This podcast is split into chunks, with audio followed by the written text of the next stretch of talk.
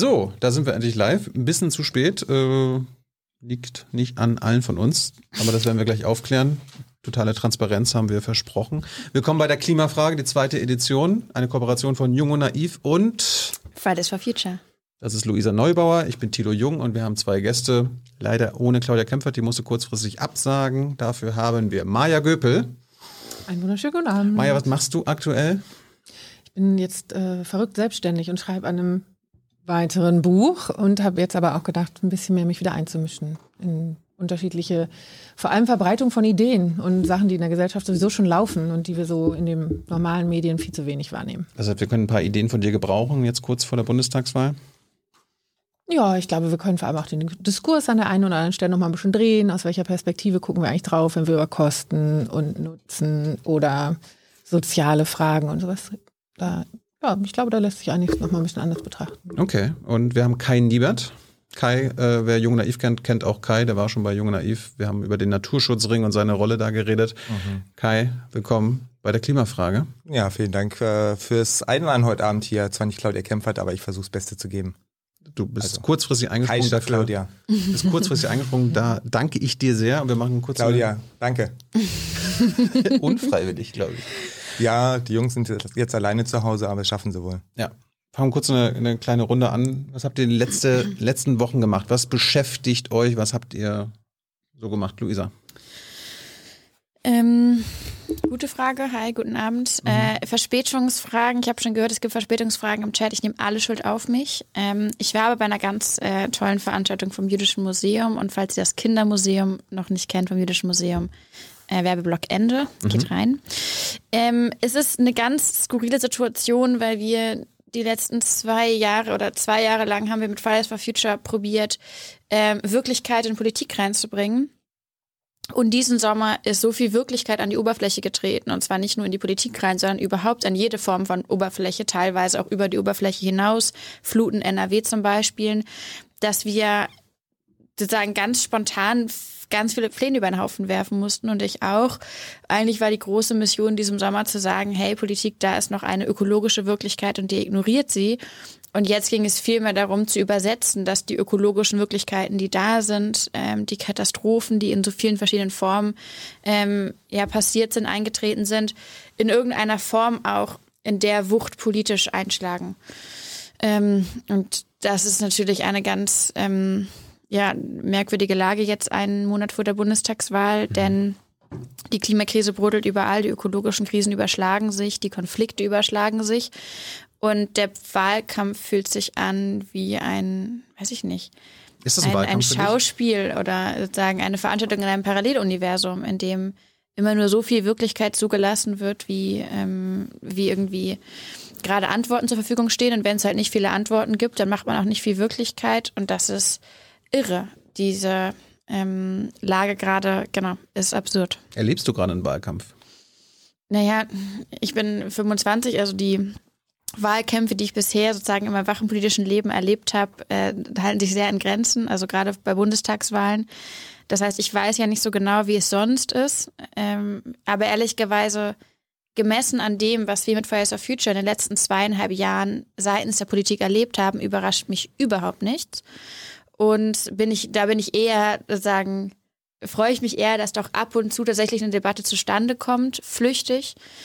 Ähm, was mich so erschüttert, ist, dass die, ähm, die Schwere und die Tiefe dieser Wahl so wenig ähm, ernst genommen wird. Es ist ja nicht nur eine Wahl über vier Jahre. Wir wissen, die nächsten vier Jahre sind entscheidend, um unsere Chancen zu erhöhen oder zu erhalten, 1,5 Grad Limits einzuhalten global. Das heißt, wir sprechen nicht von einer irgendwie einer ganz gewöhnlichen Wahl, sondern von einer Jahrhundertwahl. Und wir entscheiden eben nicht nur für die nächsten vier Jahre, wir entscheiden für die Menschen mit, die davon abhängen werden in der Zukunft, also für zukünftige Generationen mit. Wir entscheiden auch immer ein bisschen für Menschen an Orten der Welt mit, die die Folgen unserer Emissionen ausbaden müssen. Also kurzum, diese Wahl ist so gewaltig, man kann sie überhaupt nicht überhöhen, so wichtig ist sie. Und es fühlt sich fast an wie so ein leicht panisches Flackern, dass man dann probiert, sie dann auch noch ein bisschen extra lächerlich zu machen. Mhm. Genau. Also eine komische Situation. Ich werde die anderen beiden gleich auch fragen. Der Titel unserer Klimafrage ist heute, was steht auf dem Spiel? Mhm. Was würdest du vielleicht in einem Satz. Was steht auf dem Spiel? Was steht jetzt auf dem Spiel mit dabei? Ähm, Ja, alles und nichts würde ich sagen. Das, ähm, was diese Wahl nochmal unterstreicht, ist, dass der große Wandel eben nicht von einer Bundestagswahl kommt oder von einer Partei oder von einem Kandidaten. Und es wird nicht die Person geben, die kommt und sie macht alles gut. Ich glaube, auch ein Teil von dem Verdruss über die Kandidaten gerade ist ein bisschen so die Feststellung, ja, es wird nicht die eine Person geben, die entlang gesurft kommt und die Krisen nimmt und für uns bewältigt. Es wird einfach mühsam werden. Wir werden tendenziell immer mehr Krisen erleben und nicht das hier gerade als Aus, Ausnahmesituation, sondern das als Vorbereitung darauf, was noch kommt. Und ähm, das heißt, diese Wahl ist ähm, so wichtig ähm, wie nie. Es steht wahnsinnig viel auf dem Spiel, aber das beschränkt sich nicht nur auf die Wahl. Das, was danach kommt, was wir danach machen oder nicht machen, wofür wir danach kämpfen oder nicht kämpfen, das ist eben auch so gewaltig und so wichtig. Das heißt, es steht viel auf dem Spiel jetzt gerade, aber es ist nicht nur die Wahl. Was danach passiert, das werden wir gleich bereden. Kai. Ja. Was beschäftigt dich die letzten Wochen? Was hast du gemacht, außer Urlaub hoffentlich? Und was steht aus deiner Sicht jetzt auf dem Spiel bei der Wahl? Ich glaube tatsächlich, dass ganz, ganz viel auf dem Spiel steht, nämlich äh, die Frage, schaffen wir es, der Klimakrise Frau und Herr zu werden? Ähm, Deutschland war mal eine ganze Zeit lang tatsächlich ziemlich weit vorne dabei, was äh, den Stopp der Klimakrise angeht. Wir haben da in den letzten 10, 15 Jahren ordentlich an Fahrt verloren. Und aus meiner Sicht steht jetzt auf dem Spiel die Frage, schaffen wir es als, als wohlhabende Industrienation aufzuzeigen, wir schaffen den Switch, wir können umsteuern, wir können aussteigen aus Kohle, aus dem Verbrennungsmotor, aus fossiler Wärme zu Hause und das Ganze auf erneuerbar umzustellen. Das steht auf dem Spiel, da jetzt die Weichenstellung richtig zu, zu stellen. Von daher ähm, ist, das, ist das eine Menge und gleichzeitig volatil, glaube ich, wie nie zuvor wenn ich äh, in, auf vergangene Bundestagswahlen zurückschaue, ich habe jetzt äh, mit meinen mittlerweile fast 42 Jahren, äh, doch schon äh, ein paar mitmachen dürfen. Man konnte vor den Wahlen eigentlich immer so grob absehen, wo geht die Fahrt hin. Mhm. Und jetzt haben wir hier äh, eigentlich drei Parteien, die sich so ein Kopf-an-Kopf-Rennen äh, liefern mit ihren jeweiligen Kanzlerkandidatinnen und Kanzlerkandidaten. Und ich wage im Moment noch keine klare Aussage darüber, äh, wie es am Ende ausgehen wird. Aber das, darüber wollen wir auch nicht äh, ja, spekulieren.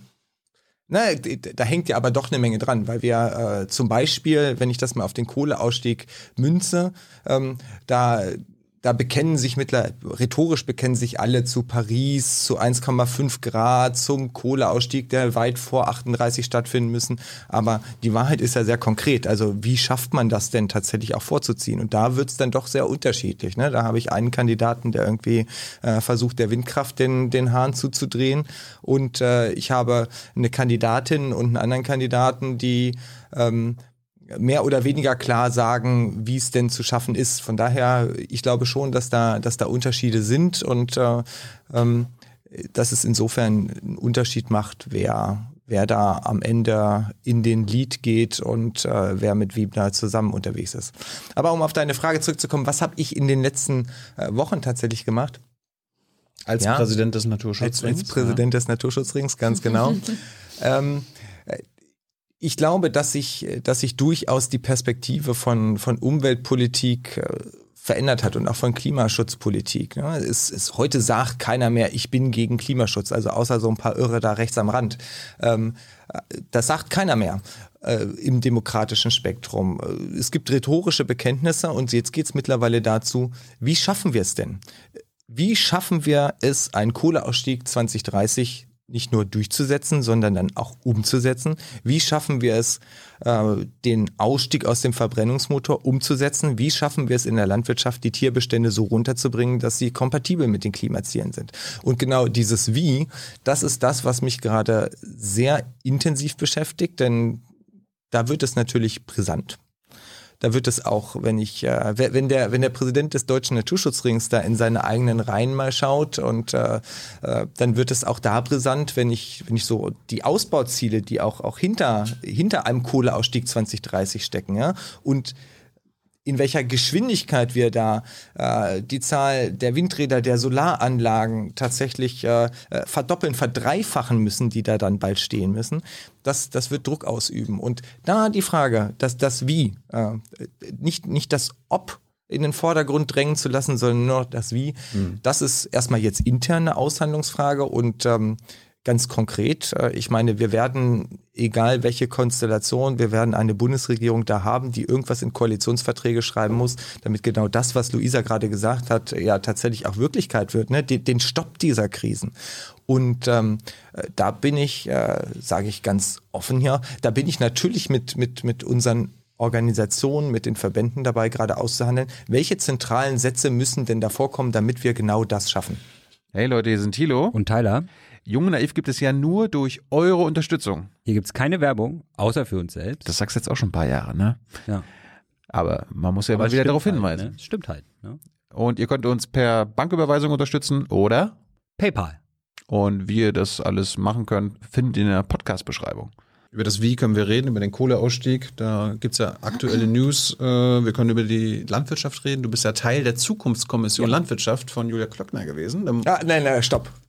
Das ist die, Mit Julia Klöckner. das ist die Kommission der Bundesregierung, nicht der von Julia Klöckner. Wenn es irgendein Regierungsmitglied gibt in dieser Bundesregierung, die diese Kommission eher blockiert hat, als dass sie sie unterstützt hat, dann war das die von dir gerade Kannst du uns genannte gleich alles von berichten? Jetzt Maya. Maya, womit hast du dich die letzten Wochen beschäftigt und was steht aus deiner Sicht auf dem Spiel jetzt bei der Wahl?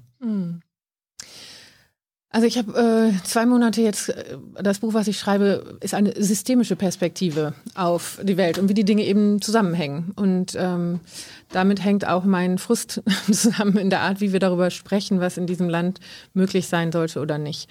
Weil wir ja wieder sehr stark alles in kleine Abteilungen packen. Ich finde es zum Beispiel auch total wichtig zu überlegen, wir haben das vorhin schon mal probiert, in einer Sendung zu sagen, es geht ja nicht nur um Klimapolitik, sondern es geht um Gesundheitspolitik, es geht um Landschaftspolitik, es geht um Städtepolitik, es geht um Mobilitätspolitik, was ja alles auch ganz viel mit Lebensqualität zu tun hat, was ich mir auch positiv vorstellen könnte. Also wie schaffen wir, auf der anderen Seite mache ich mir sehr große Sorgen darum, Biodiversität und andere Fragen eben nicht zu vergessen. Ähm, ich habe das gemerkt in den Diskussionen, die mich einerseits total motiviert haben, das auch nächste Woche übrigens am 31.08. auch komplett den ganzen Tag und live zu verfolgen, ein Ganztagssymposium mit Ökonominnen und Ökonomen aus der Republik. Petra Pinzler und ich hatten eine Interviewserie gemacht, um tatsächlich diejenigen, die noch nicht so stark aus der Ökologie sich mit dem Fragen nach guten Wirtschaften beschäftigt haben, in Interviews ähm, mit der Zeit zu bringen, zu fragen, was heißen denn zentrale Begriffe der Ökonomie, wenn wir planetare Grenzen ernst nehmen? Und ich war total begeistert ob der Offenheit, weil das wirklich auch äh, Personen waren, von denen ich vorher nicht gedacht hätte, dass sie sich dem öffnen. Und gleichzeitig war auch da zu bemerken, dass bei vielen immer noch die Idee herrscht, wir machen einen CO2-Preis und dann werden die Märkte das regeln. Und nur weil wir früher nicht entkoppelt haben, heißt das nicht, dass wir das jetzt nicht machen können. Und da kann ich in dem ersten Moment ja mitgehen und sagen, gut, okay, wenn wir es jetzt anders machen, aber dann müssen wir doch auch brav in die Empirie mal reingucken, warum haben wir das nicht geschafft, Wirtschaftswachstum vom Umweltzerstörung zu entkoppeln und was müsste jetzt anderes passieren. Aber immerhin, das wird ein ganzer Tag und ich, ich freue mich da sehr drauf, weil wir sowohl die Wohlergehens- und Wellbeing-Messung, also wie können wir auch anders messen, wo wir eigentlich als Gesellschaft hinwollen. Das Fortschrittsmodell, was wir uns geben wollen, ist ja auch weiterhin total auf dieses Wachstum und die Annahme reduziert, dass dadurch dann die ganzen Jobs entstehen. Und da, da diese Flexibilität, wie viel größer darüber zu sprechen, wie wollen wir eigentlich leben in Zukunft und wo soll das hingehen, das fehlt mir total. Es tut mir leid, ich habe mich damit einfach sehr viel beschäftigt jetzt gerade in den letzten zwei Monaten und versucht das auch ein bisschen konkreter zusammenzubringen. Wie kommen wir in den Fokus auf das Multisolving? Also mehrere dieser Krisen, die wir wahrnehmen, gemeinsam anzugehen und meinetwegen in einigen Bereichen auch einfach durch die sozialen Fragen einzusteigen. Und dann zu sagen, wir lösen die aber, zum Beispiel ne, diese ganze Frage Landflucht und die Leute ziehen weg und fühlen sich zurückgelassen. Wie kann man da denn ein Wertschöpfungssystem wieder etablieren, was zufällig die Art, wie wir Land nutzen, tatsächlich äh, in, in die Richtung umdreht, dass Biodiversität, Nitrateinträge, Grundwasserverseuchung, aber auch Klima, also CO2-Absorption äh, deutlich steigen und Brandenburg nicht zur Wüste wird, sondern vielleicht zur blühenden Landschaft, haben wir ja schon mal versprochen. Also äh, da bin ich dran und da bin ich ähm, wirklich geschockt, wie über die Herausforderung geredet wird und wie das so kleinteilig wird. Und vor allem ist es ja nicht ein Wahlkampf der Ideen, Kai, du meintest das, wo, wo diskutiert, wie geht es und was sind die besseren Maßnahmen und wie kann man vielleicht auch welche integrieren, sondern es ist ja eigentlich ein Wahlkampf. Ich versuche alle anderen so fertig zu machen, dass ich zufällig irgendwie als letztes stehen bleibe. Und das ist ja auch eine total desperate Idee davon, wie man Aufbruchstimmung in diesem Land generieren kann. Also wenn ich ein Wahlprogramm mache und da steht drauf, zehn Gründe, warum man die nicht wählen darf, zehn Gründe, warum man die nicht wählen darf. A, wie will ich dann noch integer sagen, ich trage Politik mit, wo ich ja Kompromisse schließen werden muss? Und B, was tut denn das mit den ganzen Empfinden in dieser Ge Bevölkerung? Wa- Was oder welchen Zielen sich politische EntscheidungsträgerInnen verpflichtet fühlen? Ist das, mir fehlen die Staatsfrauen und Männer, die ein bisschen sagen, ey, wir haben jetzt echt ein Issue, lass mal lösen, anstatt ich und ich hole die Uzi raus und ist mir auch egal, was ich erzähle. Hauptsache, ich, Die ich de diffamiere die anderen als Personen. Ich finde das wirklich ganz schwer zu ertragen. Tatsächlich. Äh, du hast gerade Markt regelt das angesprochen. Dann ist die Wahl jetzt eigentlich gar nicht so wichtig, wenn der Markt das regelt, oder? Wollen wir jetzt gleich mal einsteigen? Ihr könnt unbedingt eure Fragen, wenn ihr Anmerkungen habt, an uns in den Chat stellen. Ich werde sie dann mit einbringen. Regelt der Markt denn alles? Ist das ein legitimes Argument? Ist die Wahl vielleicht gar nicht so wichtig jetzt? Wer ist denn der Markt, lieber Thilo? Das weiß ich nicht. Du bist die Ökonomin hier. Aber das ist ja das Irre. Im FDP-Programm, im CDU-Programm, da ist das ja prominent vertreten. Hört man ja die letzten Jahre auch von der Bundesregierung. Der CO2-Preis, das wird die Lösung sein. Mhm. Wir brauchen keine Verbote, keine Regulierungen, nichts Mhm. abschalten, nichts fördern. Oder Wir haben ja gesehen, was der Markt in den letzten Jahrzehnten geregelt hat und wo der uns hingeführt hat. Äh, Also der Markt sucht sich, sucht sich natürlich seine Lücken, in der er auch bei steigenden CO2-Preisen versucht, da irgendwie auszubrechen. Und äh, das, was wir einfach äh, bisher sehen, da gibt's ja auch die großen Ängste. Das waren ja auch die, die Polemisierungen, die wir in diesem Wahlkampf erlebt haben. Ja, diese sech De Debatte um, um 16 Cent mehr für einen Liter Benzin, was ja gar nicht äh, eigentlich die Idee von Annalena Baerbock war, sondern das, was die Koalition auch schon beschlossen hatte damals. Ähm, nur ein bisschen später vielleicht. Ähm, da, da sehen wir sofort, wie, wie die soziale Frage durchbricht. Also eigentlich wollen auch diejenigen, die sagen, der Markt soll es regeln, wollen es gar nicht den Markt regeln lassen. Ähm, es darf zwar irgendwie teurer werden, aber bei mir darf es nicht ankommen. Das sind ja die schizophrenen Debatten, die dahinter stecken. Ähm, und was, was deutlich wird, glaube ich, äh, wir brauchen in diesen Krisen, wir brauchen in diesen Krisen durchaus einen Staat, der, der wieder Mut hat, Leitplanken zu setzen. Sonst werden wir, sonst werden wir diese, diese Multikrisen, hast du es genannt, ne? äh, werden wir sie ja überhaupt nicht gelöst bekommen. Äh, wenn wenn wir es einfach den Markt regeln lassen, machen wir es mal, deklinieren wir es mal durch. Ja? Wir nehmen den, steigen den, hauen den CO2-Preis nach oben. Ähm, das wird dazu führen, dass wir einen Kohleausstieg eigentlich quasi sofort kriegen werden. Ähm, dann stellt sich sofort die Frage, wo kommt denn der Strom sofort auch her, wenn nicht mehr aus den Kohlekraftwerken, weil wir eben nicht so schnell den Aufwuchs der Erneuerbaren haben. So, dann wird sich die Autoindustrie entspannt zurücklehnen, wird sagen, na ja, jetzt sind ja diese ganzen Zertifikate erstmal wieder frei geworden, weil wir aus der Kohle raus sind, also haben wir hier noch ganz viel Platz.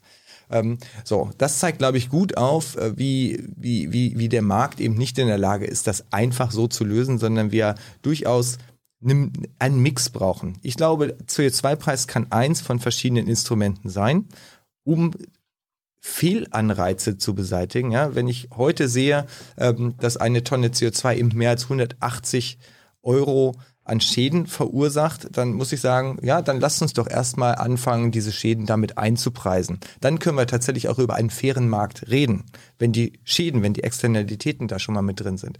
Das entlässt mich aber nicht aus der Verantwortung dafür, ähm, äh, für, für dafür zu sorgen, dass wenn ich nicht mehr mobil sein kann mit meinem Auto, weil das plötzlich zu teuer geworden ist, dann dafür zu sorgen, dass ein ÖPNV so ausgebaut ist, äh, dass ich tatsächlich von A nach B komme. Und das löst der Markt nämlich nicht, sondern der sorgt dann vielleicht dafür, dass das eine nicht mehr geht, aber nicht gleichzeitig, dass das andere geht.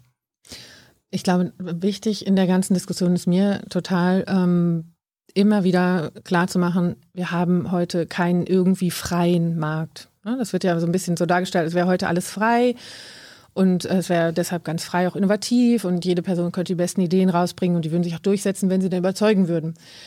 Ähm, und jede Veränderung ist ein Eingriff in den Markt. Und das stimmt natürlich überhaupt nicht. Wir haben ja wahnsinnig viele Subventionen, wir haben Standardsetzungen, wir haben bestimmtes Ordnungsrecht, was Dinge schwer 57 Milliarden an umweltschädlichen Subventionen Genau. jedes Jahr. 57 Milliarden. Genau. Übrigens, der Bundesfinanzminister ist, glaube ich, auch gleichzeitig äh, Kanzlerkandidat der SPD. Den frage ich seit Jahren bei seinen äh, PKs, wann er die klimaschädlichen Subventionen abbauen will. Kommt immer ein, Mhm. Also Ja, der, er hat ja dann jetzt die den hältst, du ja, Chance, den hältst du ja ein Ja. bisschen für zukunftsfähiger als den Laschet. Ne? Zurück zu den zukunftsfähig. Ja, ich, ja, ja, ja, ich, glaube, ich, ich, glaube, ich, ich, glaube, ich habe zu Olaf Scholz schon mal gesagt, ähm, das ist der klimapolitisch ambitionierteste Kanzlerkandidat, den die SPD Oh. jemals hatte. Das stimmt wahrscheinlich sogar. Maja, zurück zu dir. Nein, äh, und deshalb fände ich es einfach absolut wichtig, diese Lenkungswirkung mal auf den Tisch zu legen. Sagen, diese und jene Instrumente haben wir. Das macht das ökologische Handeln schwerer, das macht diesen sozialen Ausgleich schwerer. Viele der Maßnahmen sind ja nicht unbedingt sozial progressiv, also entlasten diejenigen mit den unteren Einkommen, sondern im Zweifel eben andersrum. Eine der interessanten Studien vom Bundesamt war ja auch, wie haben sich eigentlich die Kosten pro Mobilitätskilometer verändert, das Auto versus öffentlicher Personennahverkehr. Und da ist natürlich das Auto, ich glaube fast die Hälfte, war irgendwie bei 36 Prozent und 78 Prozent Steigerung beim ÖPNV. Und das sind ja alle die Dinge, die, die fallen so weg in der ganzen Diskussion, dass der Status quo, wie er heute ist, ja unheimlich viel wirkt und eine unheimliche Lenkung darauf hat, was gerade an Investitionsentscheidungen getätigt werden, an Konsumentscheidungen getätigt werden. Und dann klar zu machen, wenn wir diese Rahmenbedingungen verändern, werden auch bestimmte Dinge A günstiger und B leichter und vor allem mittelfristig leichter, weil wir dann ganz viel alternative Angebote haben. Das fehlt mir in dieser Kostendebatte, auch beim CO2-Preis. Dann ist erstmal nur die Belastung da, aber wenn ich dann ganz andere energetische Sanierung, Heizung, ähm, Mobilitätsangebote habe ne, oder auch andere Produkte noch im Supermarkt oder vielleicht auch mir überlegt habe, wie balanciere ich das aus? Es gibt ja erst Ideen, wie man jetzt einen Anerheben, beispielsweise der Mehrwertsteuer auf tierische Produkte, dann total auch wieder ähnlich wie eine Klimadividende puffern könnte, indem man das an ärmere Haushalte einfach auszahlt und dann wird trotzdem das schädlichere Produkt unattraktiver preisig, aber ich habe nicht weniger im Haushaltsbudget. Also es gibt ja ganz viele Überlegungen, wie man das äh, austarieren könnte und dann würde diese ganze Art, wie wir leben, eben auch anders sich darstellen. Und das fehlt heute in der Debatte komplett. Wir diskutieren darüber, dass wir weniger verbrauchen sollen und tun so, als würde die ganze Infrastruktur und alles, was wir im Angebot haben, das Gleiche sein. Mhm. Und das stimmt ja einfach nicht. Und, und da kommen wir nicht in letzter Satz wenn wir nur den CO2-Preis machen. Da kommt auch keine einzige Studie zu dem Ergebnis. Da muss man Standards ändern. Ich finde, die Architects for Future Baubranche, das ist ja, also es ist völlig klar, dass wir da eben tatsächlich auch den Weg frei machen müssen. Planungsrecht ist ja so ein bisschen der übergeordnete Begriff. Und ähm, wenn das Geld liegen bleibt heute, dann kann ich noch so viele preisliche Anreize machen, dann wird das auch nicht passieren, wenn ich nicht die Umsetzung vereinfache. Ich finde, die, ähm, das ist eigentlich eine sehr, sehr wichtige Perspektive, denn es öffnet auch nochmal den neuen Blick auf die Kostenfrage. Denn ja. das, ich glaube, dass das prominenteste und vielleicht auch das intuitivste Argument gegen schnellen radikalen Klimaschutz ist ja, dass es irgendwie zu teuer sei.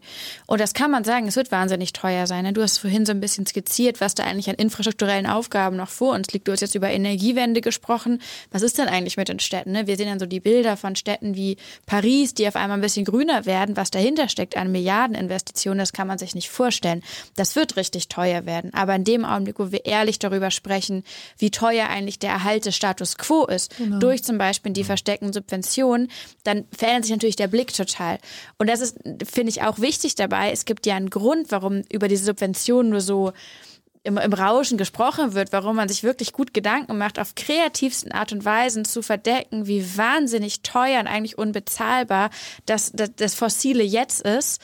Ähm, um es sozusagen leichter wirken zu lassen. Und natürlich wirkt dann jede Zusatzinvestition in Klima, wirkt irgendwie wie so ein tiefer Griff in die Taschen. Da müssen wir mal gucken, ob wir das Geld da haben.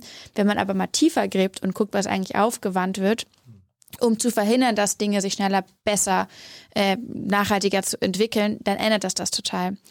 Und ich glaube, noch ein zweiter Gedanke zu dieser Marktfrage, ähm, das ist ehrlich gesagt eine ein bisschen, vielleicht ist das ein Verfehlen auch der Klimabewegten in diesem Land. Also ich bin in letzter Zeit sehr ins Nachdenken darüber gekommen, was eigentlich in der Klimadebatte in den letzten zweieinhalb Jahren so schiefgelaufen ist.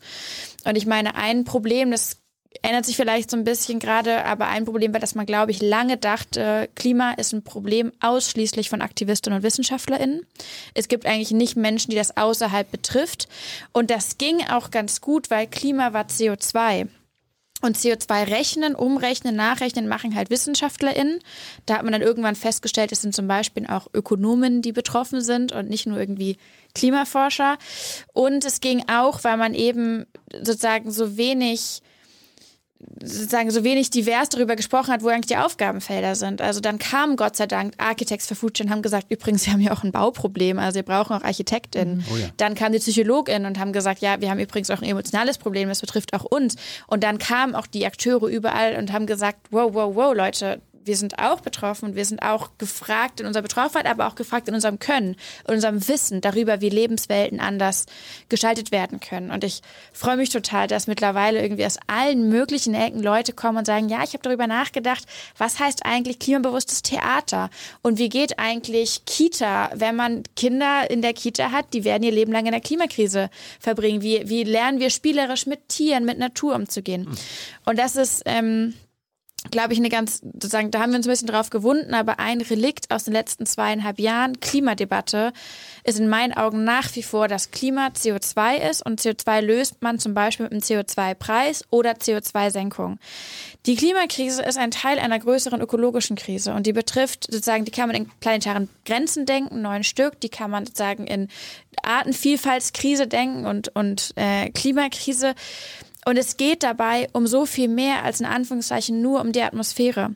Weil das aber lange ein Ding war, dass man dachte, okay, wir müssen irgendwie weniger Treibhausgas oder weniger CO2 in der Atmosphäre haben, haben sich jetzt ein Diskurs eingeschlichen und ich sehe es vor allem in der Wirtschaft, der, ähm, ich glaube, uns auch mal voll auf die Füße fallen wird, nämlich, dass Umsattelung von Wirtschaft heißt, wir probieren das CO2 abzusenken und zwar ohne einen Blick darauf zu werfen, was eigentlich sozusagen vielleicht auf anderen Kontinenten passiert, wenn wir hier XY machen oder was in anderen Sphären passiert. Also ganz klassisches Beispiel. Ich habe letztens mit einem, mit dem CEO von einem der größten so deutschen so Traditionsunternehmen gesprochen. Und der, ähm, und die haben wahnsinnig guten Ruf für ihre Klimabilanz und der hatte wirklich, ähm, der hatte viel mitgebracht, der wollte ganz viel vorstellen, der wollte gelobt werden und ich fand es irgendwie auch nett. Und dann ähm, haben die mir erklärt, was so deren Klimastrategie ist und das war halt zu sagen, wir ähm, reduzieren unser CO2, also wir rechnen sozusagen um, wie viel CO2 emittieren wir und dann probieren wir was zu reduzieren und was wir nicht reduzieren können, das ähm, werden wir dann auf ähm, in Bäume umpflanzen in, in Peru und äh, anderen. Kompensieren. Äh, genau, so eine klassische Kompensation. Ähm, und dann hat er das alles erzählt, was sie da machen und dass es ja so toll ist, weil sie rechnen es alle um und sie kriegen gerade gute Preise für die Tonnen CO2, wenn man das plant. Und es war so, ich fand es so nett und dann habe ich irgendwann gesagt, ey, also wir können nicht die probieren, die Atmosphäre zu schützen und dabei die Biosphäre kaputt machen. Das funktioniert so nicht. Und Klima ist auch größer als nur CO2-Zertifikate. Ähm, und ähm, wir wissen, was sozusagen Baumpflanzen für eine problematische Angelegenheit ist als einzige Kompensationsmaßnahme. Und wir wissen, dass Biodiversität geschützt werden muss und dass es darum geht, Orte nicht mehr anzurühren, statt ewig zu intervenieren. Und es geht darum zu überlegen, auch als, ähm, als Konzern, wie funktioniert denn nicht nur ein CO2-freies, sondern sozusagen ein Ressourcenkreislauf geschlossenes Wirtschaften? Und es war nichts. Das, das war eine ganz erdrückende Stille. Ähm, die hatten sich lange, lange Gedanken gemacht. Und das war jetzt ja kein Rocket Science von mir, sondern sozusagen nur ein paar Fragen und es hat mich aber so nachdenklich und auch so ein bisschen traurig gemacht, dass ich dachte, fuck, man hat sich vielleicht richtig in Teilen zumindest verrannt in diesem, in dieser Sucht nach einfachen Lösungen, nach komm, wir rechnen ein bisschen CO2 rum. Und jetzt hängt man da und hat eine flache Klimadebatte, ähm, Maßnahmen, die nicht zusammenpassen und vor allem impliziert man, wir können die Klimakrise lösen, indem wir eben das Probleme outsourcen und dann woanders lassen, in anderen Sphären, in anderen Kontinenten. Aber wir können es ja drehen und jetzt darfst du. Ja, genau. ich, also ich teile, Luisa, ich teile deine, deine Einschätzung an ganz vielen Stellen, weil das die Erfahrungen sind, die ich auch mache. Ich glaube aber auch, dass Teile der Industrie jetzt mittlerweile ja. weiter sind. Ähm, und zwar wird das, glaube ich, sehr deutlich an dem äh, äh von dir ja unter anderem äh, mit durchgeklagten äh, mit der Veränderung des Klimaschutzgesetzes, äh, äh, mit dem stärkeren Fokus auf Klimaneutralität und jetzt Klimaneutralität 2045, weil das ja, das macht, das holt's dichter dran. Und da, das war für viele so ein, so ein Schockmoment. Ähm, äh, ich bin im Moment viel mit Gewerkschaften unterwegs und ich habe richtig gemerkt, wie da die Luft angehalten wurde, weil das zeigt plötzlich, es muss nicht mehr irgendwann passieren, es muss nicht mehr irgendwas irgendwann passieren, sondern da, das rückt plötzlich ganz dicht noch äh, an meine eigene Sphäre ran, an meinen eigenen, äh, äh, an die eigene Zeit, wo ich noch im Betrieb bin. Und das zeigt 2045, Klimaneutralität 2045 zeigt ja, wir können jetzt einfach die Dinge nicht nur mal so ein bisschen besser machen, ein bisschen weniger CO2 und ein bisschen effizienter werden und ein bisschen einsparen, sondern das heißt wirklich, dass wir bestimmte Prozesse nochmal grundlegend anders denken müssen. Und das finde ich, das ist auch ein ganz spannender Punkt, den ich den ich tatsächlich auch im Moment noch bei den Wahlen, du hast es vorhin angesprochen, bei, bei den bei, bei, oder im Wahlkampf vermisse. Also diese Aussage, was will ich denn als Kandidat, was will ich als Kandidat ganz konkret grundsätzlich anders machen im Zusammenleben von Gesellschaft, in der Wirtschaft, in der Mobilität, wie wohne ich und so weiter und so fort. Da, und äh, da, da fehlen mir die Antworten in, in, in Politik, weil ich glaube, dass ähm, du hast vorhin ge gesagt, es fehlt so irgendwie die, die, der, die sexy Leader, die da vorne steht und sagt, so, ich, ich nehme euch jetzt ich mal gemacht. mit. Ne? Ja. Ja, Das hat man ja bestimmt gesagt. ja, bestimmt. Ne? Ähm, ich glaube tatsächlich, dass jemand fehlt, der sich hinstellt und sagt, hör zu, 2030 wird dieses Land anders aussehen. Es wird anders aussehen, es wird sich vieles verändern, aber wir werden euch mitnehmen auf dem Weg. Das, da- das fehlt mir im Moment in dieser Klarheit. Das war auch so ein bisschen, wenn, wenn ich mal so ganz selbstkritisch zurückblicke auf das, was habe ich so beigetragen, ja. Ähm, ich saß damals in dieser Kohlekommission und so dieser ganze, Ja. das ganze Konstrukt dieser Kohlekommission war, ähm, es wird sich nichts ändern. Wir schmeißen 40 Milliarden auf den Markt, um den Strukturwandel irgendwie abzupuffern. Und äh, aber im Großen und Ganzen wird sich nichts ändern. Du kannst im gleichen Betrieb bleiben und äh, die Turbine wird dann irgendwie anders betrieben, nicht mehr mit Kohle, sondern mit was anderem. Ähm, das, das ist der Punkt, wo wir uns in die Tasche lügen, wenn wir nicht nur Klimaschutz betreiben, sondern wenn wir, diese, wenn wir diese ganzen Krisen angehen wollen. Und das haben wir, du hast ja vorhin diese Zukunftskommission Landwirtschaft angesprochen, das ist da tatsächlich schon mal ein Tick anders gewesen, weil die ihren, ihren Abschlussbericht eben vorgelegt hat nach Klimaneutralität 2045, nachdem klar war, die Dinge müssen anders werden. Da war dann plötzlich der Mut da zu sagen, ja, nicht nur ähm, äh, die Menge der Tiere in Deutschland muss runter, die hier gehalten werden, weil das überhaupt nicht kompatibel ist mit, äh, mit, mit den Klimazielen, sondern auch unser Konsum tierischer Produkte muss runter.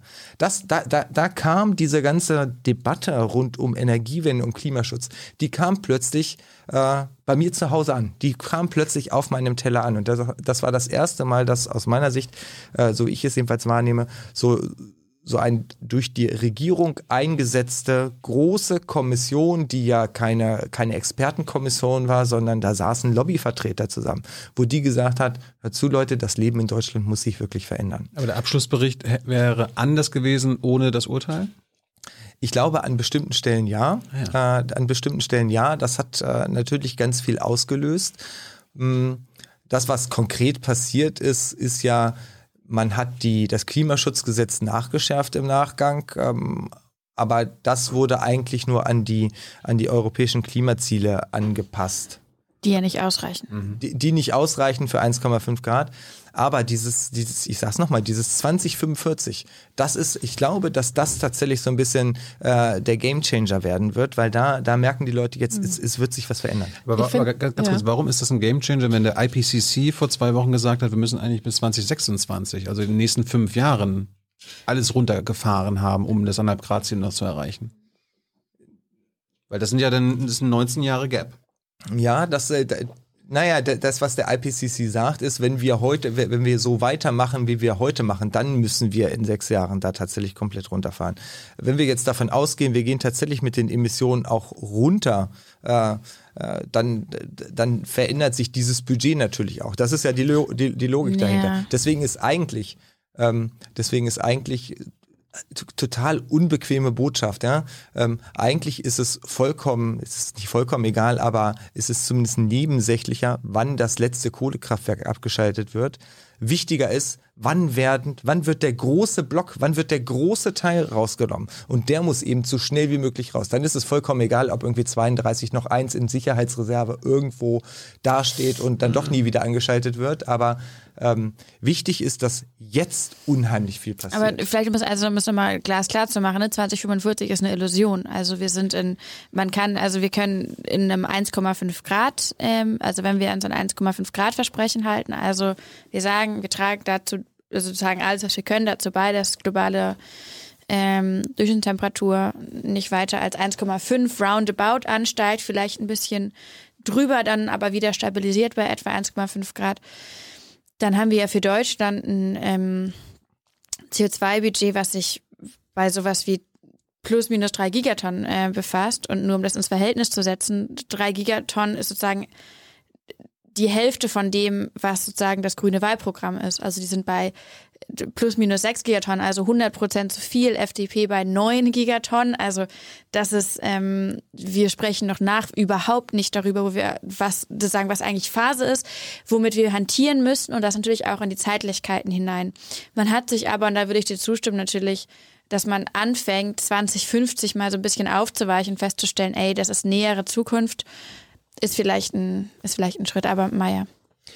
Ich wollte einfach nochmal äh, den einen Punkt aufgreifen, den du gemacht hast, Kai, mit dem Ehrlichkeit, weil ich habe das Gefühl, dass die meisten Menschen, die nicht beschlossen haben, sich lieber nicht mehr damit auseinanderzusetzen und sagen, das ist eh alles irgendwie ein bisschen hoaxy oder verrückt, das kommt ja auch eher aus einer Sorge heraus bei den meisten. Und ich glaube, diese Abwesenheit von Ehrlichkeit, ähm, das einfach zu benennen, dass die viel mehr Verunsicherung mit sich bringt, ähm, als sich, also zumindest ist das meine Einschätzung aus meinen Gesprächen mit wirklich vielen Leuten und denen ich zufällig in Brandenburg auf der Straße begegne oder die mit meinen Kindern in einem Bus und Bahn sitzen. Also es ist jetzt nicht nur meine Bubble, so, sondern äh, dieses, da passiert doch ganz viel, das kann doch eh nicht so weitergehen und wieso nennt denn keiner wirklich mal, was wir jetzt machen können? Und dann dazu natürlich und das finde ich auch sehr unterbelichtet äh, nach wie vor, dieses Gefühl von einige ziehen sich so ein bisschen mehr aus der Fähre und andere nicht und sichern sich. Und deshalb, die, ich fand die More in Common Studie, ich kann die wirklich nur empfehlen. Das war die zu dem Klima, ähm, Einstellungen in Deutschland. Das war nicht eine kurze Umfrage, ne? mal eben Emnet, hey, oh, findest du Klima gut oder nicht, sondern die haben über zwei Jahre mit den Leuten gesprochen und haben Fokusgruppen gemacht und Tiefeninterviews und Wertebasis und es kam nicht nur dieses 80 Prozent machen sich richtig Sorgen darüber, und dann 70 Prozent haben kein Vertrauen daran, dass die Wirtschaft das wirklich ernst meint und die Initiativen trägt, bei der Politik genauso. Und 60 Prozent haben gesagt, wir brauchen mehr Verbote und Regeln, mhm. weil sie einfach das Gefühl haben, sie sehen ja diese Konsumentscheidung, ist immer noch, ja, du kannst ein bisschen weniger fliegen, ein bisschen dies und das. Das ist alles richtig und wichtig, aber natürlich ist es ein Lebensstil, ähm, Verteidigungskampf, den wir zum Teil haben. Ne? Und zu sagen, wieso soll ich mich denn verändern, wenn ich den Eindruck habe, den anderen ist das total egal. Und dann weiß ich doch, ich schränke mich vielleicht sehr ein, weil gerade wenn ich sehe, wie alle anderen das weitermachen, dann ist es natürlich ganz klar ein Einschränkungsgefühl. Und das sieht man ja auch zum Teil an der Wut und Aggression, die sich dann bahnbricht zu denen, die sich da keinen Meter dran halten. Und äh, dazu sagen, ja, erst in der Summe unserer Einschränkungen oder Veränderungen können wir überhaupt das Gesamtziel erreichen? Und dieses Vertrauen darauf, dass die Summe in irgendeiner Weise Chance hat, die brauchen wir ja, damit wir selber die Veränderungsbereitschaft in uns finden. Und deshalb ist das der andere Punkt, der mich total verrückt macht. Das machen ja nicht nur diese eine Studie, sondern viele sozialwissenschaftliche Studien. Das ist der Glaube, dass es eine kollektive Aufgabe ist und sich alle ein Stück weit dran halten, dass die unheimlich wichtig ist, um die Bereitschaft auch zu stärken. Und eine Transparenz über die Verteilungswirkungen wahnsinnig wichtig ist von den einzelnen Maßnahmen, aber nicht nur von denen, die wir neu ergreifen wollen, sondern bitte auch von denen, die aktuell da sind. Und da sind wir ja äh, an einem ganz, ganz, ganz interessanten Moment, wo wir auch nicht über Schuldenbremse oder irgendwas diskutieren müssten, wenn wir einfach mal innerhalb des bestehenden Budgets, was wir haben, die Sachen, von denen wir sagen, vielleicht eine doofe Lenkungswirkung, weil sozial nach oben verteilen, also Geld nach oben verteilend und Ökologie nach unten verteilend, einfach mal umallokieren würden. Dann müssten wir nicht darüber diskutieren, dies und das und großen Summen, die irgendwie noch aufgenommen, verschuldet, könnten wir ganz schön viel machen. Da sind Berechnungen in der Wellbeing ähm, Economy Alliance in Schottland und sowas unterwegs. Die sagen, lass uns mal aufwandsneutral einfach durch ein klugeres Umdesignen von dem, wofür wir das Geld ausgeben, verhindern, dass wir so viel kompensativ zahlen müssen. Ich finde, was du beschreibst letztendlich, das ist ganz interessant und vielleicht ist das auch eine Sache, die in diesem Wahlkampf so ein Unwohlsein auslöst, dass eigentlich diese Ansammlung, die Kumulation an Krisen, die sich ja überschlagen. Also man kommt überhaupt nicht hinterher. Äh, jetzt planen überlegen wir gerade, wie kann man afghanische Fridays for Future Aktivisten rechtzeitig evakuieren? Ist das überhaupt noch möglich? Also ich meine, wie möchte man, also es, es überlappt sich alles, die, die, während der Ozean brennt, ähm, hört man schon auf der anderen Seite, wie in Madagaskar, die Hungersnot. Also es ist ja es ist Wahnsinn, man weiß gar nicht sozusagen, möchte man die Zeitung aufschlagen oder lieber doch nicht, was kommt heute auf mich zu. Und in dieser Zeit bräuchte es ja eigentlich nochmal eine ganz klare, also eine ganz klare Art der Intervention. Was ist eigentlich Politik und was muss Politik gerade leisten können? Braucht es nicht auch eine Art Politikstil, der mhm. die, der das Fassungsvermögen hat, es mit diesen Krisen aufzunehmen und nur um drei Punkte zu nennen. Was würde Teil von so einem neuen Politikstil sein? Das eine wäre die Zumutungs, ähm. Es wird Zumutung geben, Leute. Es wird, es wird sich was ändern substanziell. Es wird, ähm, es werden sich Gewohnheiten ändern. Gewohnheiten zu ändern ist hart. Das wissen wir Silvester und am 5. Januar immer wieder. Ähm, es wird, es wird eine Aufgabe sein, bei der wir alle beteiligt sind und bei der wir ähm, uns auch auf sehr kurzer Zeit, das sind wir nicht gewohnt politisch, auf, auf ganz viele Veränderungen einstellen müssen, bei denen wir auch gefragt sind, mitzureden und ehrlich darüber zu werden, dass das eben keine Friede, Freide, Eierkuchenveranstaltung ist nach Motto der Kohlekommission. Das wäre eine Sache. Die andere Sache wäre, Politik, die bereit ist, Mehrheiten zu überzeugen und Mehrheiten zu gewinnen. Seit zweieinhalb Jahren kommen Politikerinnen zu mir und sagen, ja, Frau Neubauer, hier, Sie haben ja noch keine Mehrheiten für den Klimaschutz, weil die Leute wollen es ja nicht und dann klagen Sie gegen das Windrad. Tja, dann können wir nichts machen. Das ist nicht unser Job. Politik hat den, den Job, für Programmatiken, für Ideen, für Visionen, die Mehrheiten zu gewinnen oder zu überzeugen oder auch, das haben wir historisch auch mal wieder gesehen, im Zweifel sich zu entscheiden, okay, wir entscheiden gegen eine Mehrheit. Das kann Politik auch machen, die gewählt ist. Das haben große große programmatische Umwälzungen, zum Beispiel in den Nullerjahren, sind oftmals gegen Mehrheiten in der Bevölkerung nach Umfragen entstanden. Das heißt, wo ist denn die Politik? Wo ist der Politikerin oder die Politikerin, die, die loszieht und sagt, Leute, das ist der Plan, das wollen wir machen, das ist der Grund. Ähm, und hier sind die Argumente, warum das so wichtig ist. Und wenn wir regieren, dann wollen wir es wirklich machen und dann wollen wir mhm. euch dafür gewinnen. Und ansonsten so, try to stop me. Das wäre die zweite Sache. Also, dass man mit Überzeugung und auch Bereitschaft zum Überzeugen an die Sache rangeht. Und das dritte wäre vielleicht zum Beispiel, dass man anfängt, darüber zu sprechen, was man nicht weiß. Und das, es gibt eigentlich keinen Raum in der Politik für das Ungewisse, für das, worauf man noch keine Antworten hat. Aber wir haben nicht die alle Antworten. Es gibt kein Land auf der Welt, was ein klimaneutrales Industrieland ist. Nicht mal mehr eine klimaneutrale Indust äh, Demokratie gibt es irgendwo. Wir werden Präzedenzfalle schaffen müssen. Und das heißt, es gibt natürlich immer den, den Wiggle Room, bei dem man nicht weiß, okay, wo geht's hin? Das heißt, für das, was man, für das, was man vorausplanen und vorausberechnen kann, braucht es solide Pläne, braucht es eine Ehrlichkeit über die Zumutung und dann muss man eben aber auch in der Lage sein, mal sagen, reingehen?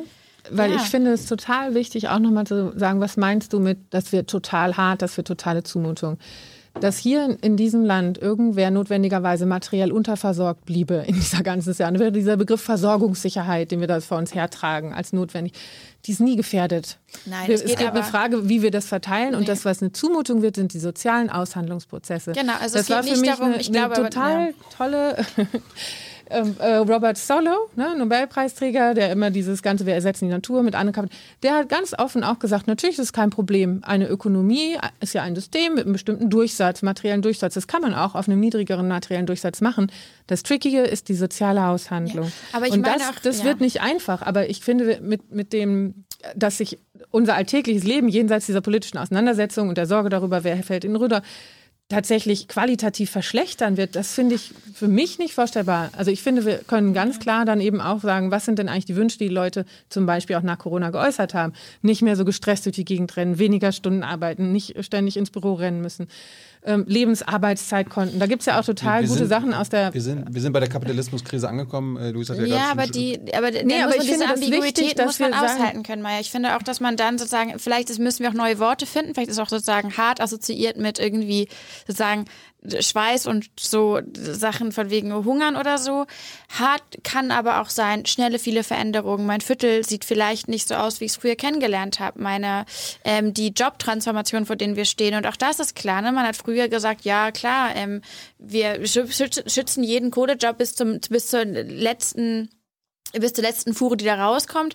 Und dann werden alle irgendwie, und das ist ja nur ein Teil von Transformation, für den wir rausstehen. Also zum Beispiel ist ein Teil Weiterbildung lebenslang. Das ist eine Bereicherung, aber es ist für viele Menschen auch ungewohnt, dass man zum Beispiel innerhalb den Karrieren, das ist für uns sozusagen. Aber wenn du gleich schon ankündigst, ey, das ist mega hart, das wird total nee, crazy. Aber es ist, dann, es ist nee, neu und herausfordernd. Ich, ich fände das wirklich die, wichtig. Ja, klar. Ja. Aber es ist ja auch eine, eine, Kulturfrage. Und es ist eine Frage, wie haben wir immer darüber gesprochen? Und wie ja, wird in den Wirtschaftsteilen dieser Republik gesagt, nur die Industrie Industriearbeitsplätze sind das Rückgrat unserer Wirtschaft.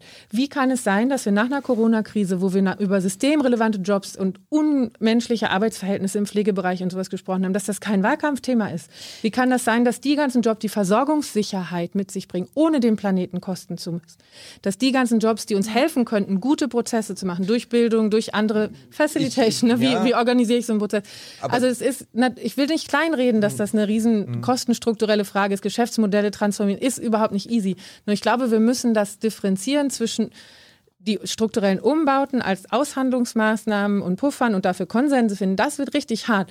Aber dass die Menschen sich vorstellen, boah, mein Leben in Sack und Asche, wenn wir sagen, das wird hart, das will ich verhindern, weil ich glaube, dass da ganz viel Lebensqualitätszugewinn drin sein kann. Ich glaube, da hast du total recht. Wir müssen aufpassen, dass wir da nicht den, den, den Teufel an die Wand malen. Äh, Ich glaube, wir, wir müssen aber auch aufpassen, dass das nicht so eine sehr abstrakte Bürgertumsdebatte äh, wird, weil es gibt da bestimmte, also meine Wohnung ist viel zu groß für äh, die vier Leute, die da drin leben. Das, äh, wir würden auch mit einer deutlich kleineren au auskommen. Aber als ich geboren wurde, war meine Mutter, mein, mein Vater war arbeitslos, meine Mutter war Floristin. Äh, da hatten wir andere ökonomische Verhältnisse. Denen das damals zu sagen, hör zu, du musst in eine kleinere Wohnung, äh, weil der, der, Wohnraum nicht mehr beheizbar ist mit äh, 1,5 Grad. Ähm, äh, da, das geht nicht. Ich glaube, wir müssen da Aber da noch mal deutlich, deutlich Also das stärker ist ja wir müssen in Bild. der Kommunikation differenzieren. Ich wollte dir nicht unterstellen, dass du die vergisst. Nee, Ähm, aber du bist so. das Problem, nicht die Leute, die Ja, ganz genau. Ich bin das, ja, das, vollkommen klar. Ähm, ich hoffe, ich bin auch, versuche auch Teil der Lösung zu sein. Aber nein, Nein, aber ich ist- verstehe nein, dein nein, Argument gerade nicht. Sag mir mal, wo du hin willst. Worauf ich hinaus Ja. will, ist, ähm, wir müssen, glaube ich, nochmal deutlicher machen, ähm, für wen gibt es denn welche Veränderungen in diesem Land? Also die, die Mobilitätsdebatte, ne? Jetzt machen wir es mal ganz konkret, diese 16 Cent äh, pro Liter Benzin, ich komme nochmal darauf zurück. Da wurde dann plötzlich die soziale Frage hochgehoben, ja, dann weiß die, äh, die Krankenschwester und der Facharbeiter weiß nicht mehr, wie er irgendwie zur Arbeit kommen soll, wenn er pendeln muss. 50 Prozent derjenigen, die am unteren, in den unteren Einkommensperzentilen da sind, äh, die haben gar kein Auto. Für die ist das ganz egal, ob irgendwie der, der Liter Benzin da mehr kostet oder weniger. So, für die ist die Debatte eine ganz andere als, als für uns, die wir wirklich ein gutes Einkommen haben. Ähm, ich wollte aber eigentlich noch einen weiteren Punkt hinzufügen, weil ich finde, die Politikstile, äh, Luisa, über die du geredet hast, ich finde, damit triffst du einen Nerv. Ähm, ich habe auch schon gesagt, es müssen Dinge anders werden. Also wir brauchen die Ehrlichkeit, dass, äh, dass die Aussage kommt, die Dinge werden anders. Äh, mit deinen drei Punkten hast du vollkommen recht. Ich würde gerne einen vierten hinzufügen. Ich glaube, wir brauchen mehr Wohlwollen auch einander gegenüber. Wir werden uns in dieser Geschwindigkeit, mit der wir diese Transformation vorantreiben müssen, um die Krisen miteinander zu lösen, äh, nicht nur nebeneinander, sondern miteinander. Wir werden in viele Sackgassen hineinlaufen. Und ich glaube, dass das, was im Moment fehlt im Umgang miteinander, ist das Gemeinschaftsgefühl, dass man da auch ein Gemeinschaftsprojekt draus macht, indem man sich verzeiht, dass man in diese Sackgassen hineingelaufen ist. Ähm, das finde ich, äh, um ihn aus, äh, um tatsächlich auch mal jemanden zu loben aus dem, aus dem äh, heutigen Politikbetrieb. Ich finde, Spahn. da hat Spahn, der hat das zu Anfang der Corona-Krise hat gesagt, Aber wir dass wir werden so eine uns noch viel haben, verzeihen müssen. Genau, da ist viel mies gelaufen. Ich will den, ich will seine Politik jetzt überhaupt nicht. Äh, Vielleicht hat er das ja hier- gesagt, weil er wusste, dass er scheiße Ja, baut. vielleicht genau. Aber der, der, Gedanke dahinter, der Habitus dahinter, wir werden Ja, uns verzeihen richtig, müssen. ja. Das, da, das ist das, was wir brauchen. Und das Verzeihen dann aber nicht als Ausrede dafür zu nutzen, heute nichts zu tun, sondern das dafür zu nutzen, um zu sagen, dann gehen wir doch jetzt umso ambitionierter voran. Ich würde gerne, wir sind ja, haben ja die Möglichkeit, also das ist ja keine, äh, keine Talkrunde, in der wir Sachen so im Raum stehen lassen. Deswegen dachte ich, äh, vielleicht können wir noch einmal kurz diese Zumutungsfrage weiter besprechen, weil ich finde es ganz, ganz, wollte- die mega wichtig. aber ich finde es ganz interessant und ich glaube, vielleicht müssen wir woanders anknüpfen. Vielleicht müssten wir erst mal anfangen, darüber zu sprechen, was sind denn die realen Zumutungen heute? Ja. Und das ist ja eine Sache, wir, die Welt wird ja schön geredet, das ist interessant, weil ich eigentlich auch dachte, dass ein Wahlkampf dass der Wahlkampf sozusagen auch einer wird, der sich tendenziell mehr über zum Beispiel äh, die Beschwerlichkeit des Alltags dreht, damit dann Parteien sagen können, ja, wir haben ein Projekt, wie es für euch besser laufen kann. Das kommt, findet gar nicht statt. Stattdessen sagt man, es ist super heute und wählt uns, dann wird sich möglichst wenig verändern. Und das ist ja wirklich also die un uninspirierendste Veranstaltung überhaupt. Und das heißt, in dem Augenblick, wo wir anfangen, darüber zu sprechen, die realen Zumutungen heute, und auch die zum Beispiel in Unfreiheiten heute. Ne? Wir haben ja viel in diese Freiheitsdebatten. Ich finde zum Beispiel, ich hätte gerne die Freiheit, dass ich durch Berlin radeln kann und weiß, ähm, ich bin sozusagen, ich bringe mich nicht selbst wirklich in Lebensgefahr akut. Und es ist noch sozusagen ja ein sehr ein sehr seichter Wunsch. Andere Menschen haben sozusagen, denen werden ganz andere Freiheiten gerade vorenthalten oder Möglichkeiten. Und in dem Augenblick, wo wir anfangen, darüber zu sprechen, welche Zumutung eigentlich der fossile Status quo ist, nicht zu wissen, ähm, sozusagen nicht zu wissen, wie es weitergeht in Job, weil die Transformationen nicht geplant sind, die Luft, die Gesundheit, die Bildung, wir haben über so viele Sachen schon gesprochen und das ist hier alles auch fossil verwoben. Ähm, da, da spielen Geschlechterdebatten rein, also die Rollenbilder, die so eng verstrickt sind mit Emissionen, also es ist ja kein Zufall, dass Männer sozusagen, das, also sozusagen, Fleischessen so männlich belegt ist, ungesunde Ernährung ist was extrem männliches, ähm, ganz viel Fossilität, die auf Männer abgelagert wird, die sozusagen dann auf einmal tendenziell tendenziell früher sterben. Das ist ja auch gravierend und brachial teilweise. Das ist ja dann noch besser wenn sie zu viel imitieren. So. wow, okay, das sind jetzt deine Worte. Hui, ich will die Community dazu. ähm, go on him. Also das sind ja, das sind ja, ich glaube, das hast du auch schon ein bisschen skizziert. Da ist ja so viel dabei, ähm, was, äh, was schon heute eine reale Zumutung ist. Und wenn wir von da an anfangen würden, anknüpfen würden, genau. dann würde natürlich ganz viel von den Veränderungen, die wir wollen, erstmal befreien, was machst gerechter. Du? Ich, glaube, er will auch mal was sagen. Thilo will was sagen. Also, wenn wir von den Zuschauern anfangen würden, ganz kurz, dann würde natürlich sich auch das Bild komplett ändern auf das, was sich verändern muss. Genau. Aber wenn wir jetzt von erstmal von dem Status quo aussehen und ich möchte ähm, uns jetzt nicht an die Currywurst-Debatte erinnern, aber es gab eine Debatte im deutschen Wahlkampf über die, den Symbolwert und die Bedeutung der Currywurst in Deutschland. So, wenn das sozusagen, wenn wir uns überlegen, was es bedeutet, wenn man den Menschen erklärt, hier in dieser Kantine wird es gerade keine Currywurst mehr geben und vor allem politische VertreterInnen machen daraus den, den, weiß ich nicht, den, den, den, den ideologischen Kampf schlechthin. Genau. Ja. Und dann dann ändert wenn man jetzt anfängt bei der Currywurst und dann überlegt, hui Leute, wir haben eigentlich eine äh, Tempolimit, Auto, CO2-Preis, Fleisch, so, Konsum, Fliegen und so, das wird so viel werden, dann ist es in meinen Augen auch wichtig, über die Veränderung zu sprechen und wel welchen Worten wir über Veränderung sprechen und auch Gewohnheitswandel, auch über Zumutung. Ich glaube, das ist total offen und da bin ich bei dir.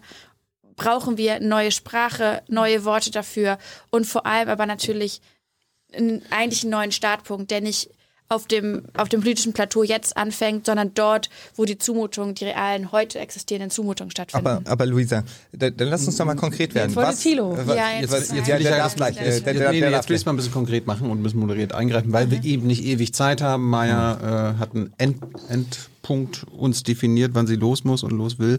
Äh, Luisa hat ja gerade die Nullerjahre schon angesprochen, da gab es auch mhm. schon Zumutungen. Äh, teilweise gegen die Mehrheit einer Gesellschaft. Da wurden die Wünsche der Wirtschaft umgesetzt und die, die Zumutung hat der Sozialstaat erfahren. Diesmal müssen wir es ein bisschen umdrehen.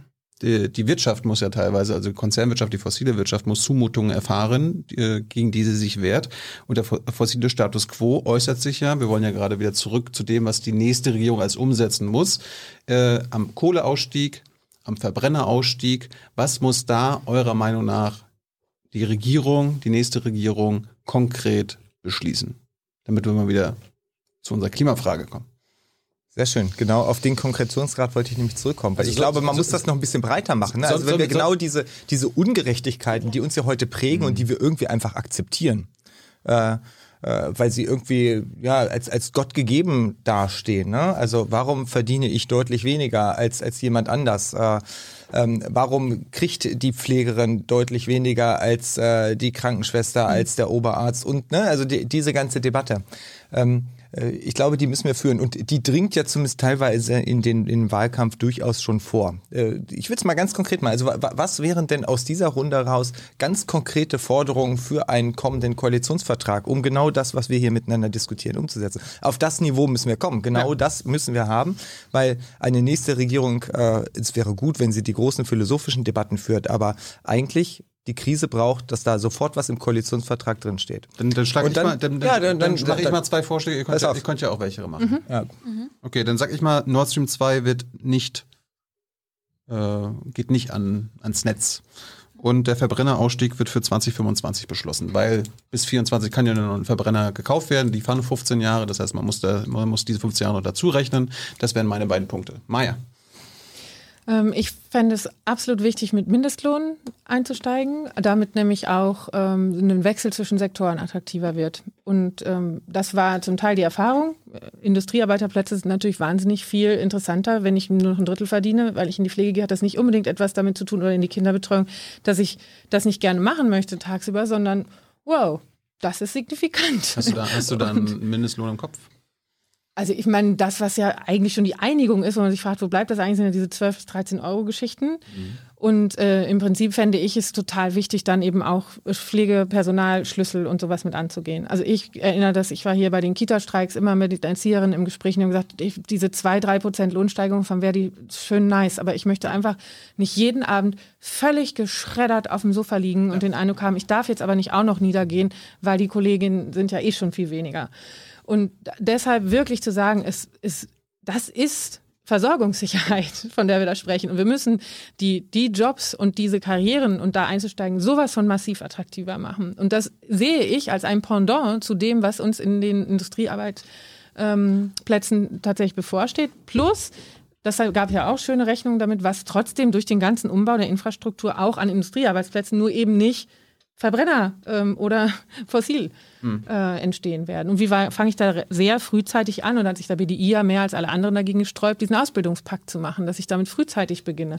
Und deshalb, ich würde wirklich viel bei den Menschen anfangen und sagen, was braucht ihr, damit ihr... Also Mindestlohn. Das, das Bundessozialministerium hat ja vor drei Jahren mal gesagt, wir brauchen mindestens 12,63 Euro pro Stunde Mindestlohn, damit ein, ein Mensch, der sein ganzes Leben mit dem Mindestlohn bekommt, nicht in Altersarmut genau. landet.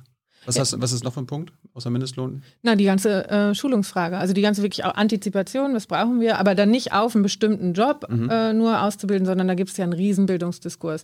Wirklich zu sagen, wow, können wir mal schauen, was durch die Digitalisierung, aber auch durch viel prekäre Arbeitsverhältnisse oder eben auch Neugründungen, die nicht schlecht wären, anstatt nur zu sagen, alle müssen da drin bleiben in einem vorgegebenen großen Corporate-Umfeld. Also wirklich diese Bildungsrevolution okay. auch zu forcieren. Luisa, welche beiden Punkte?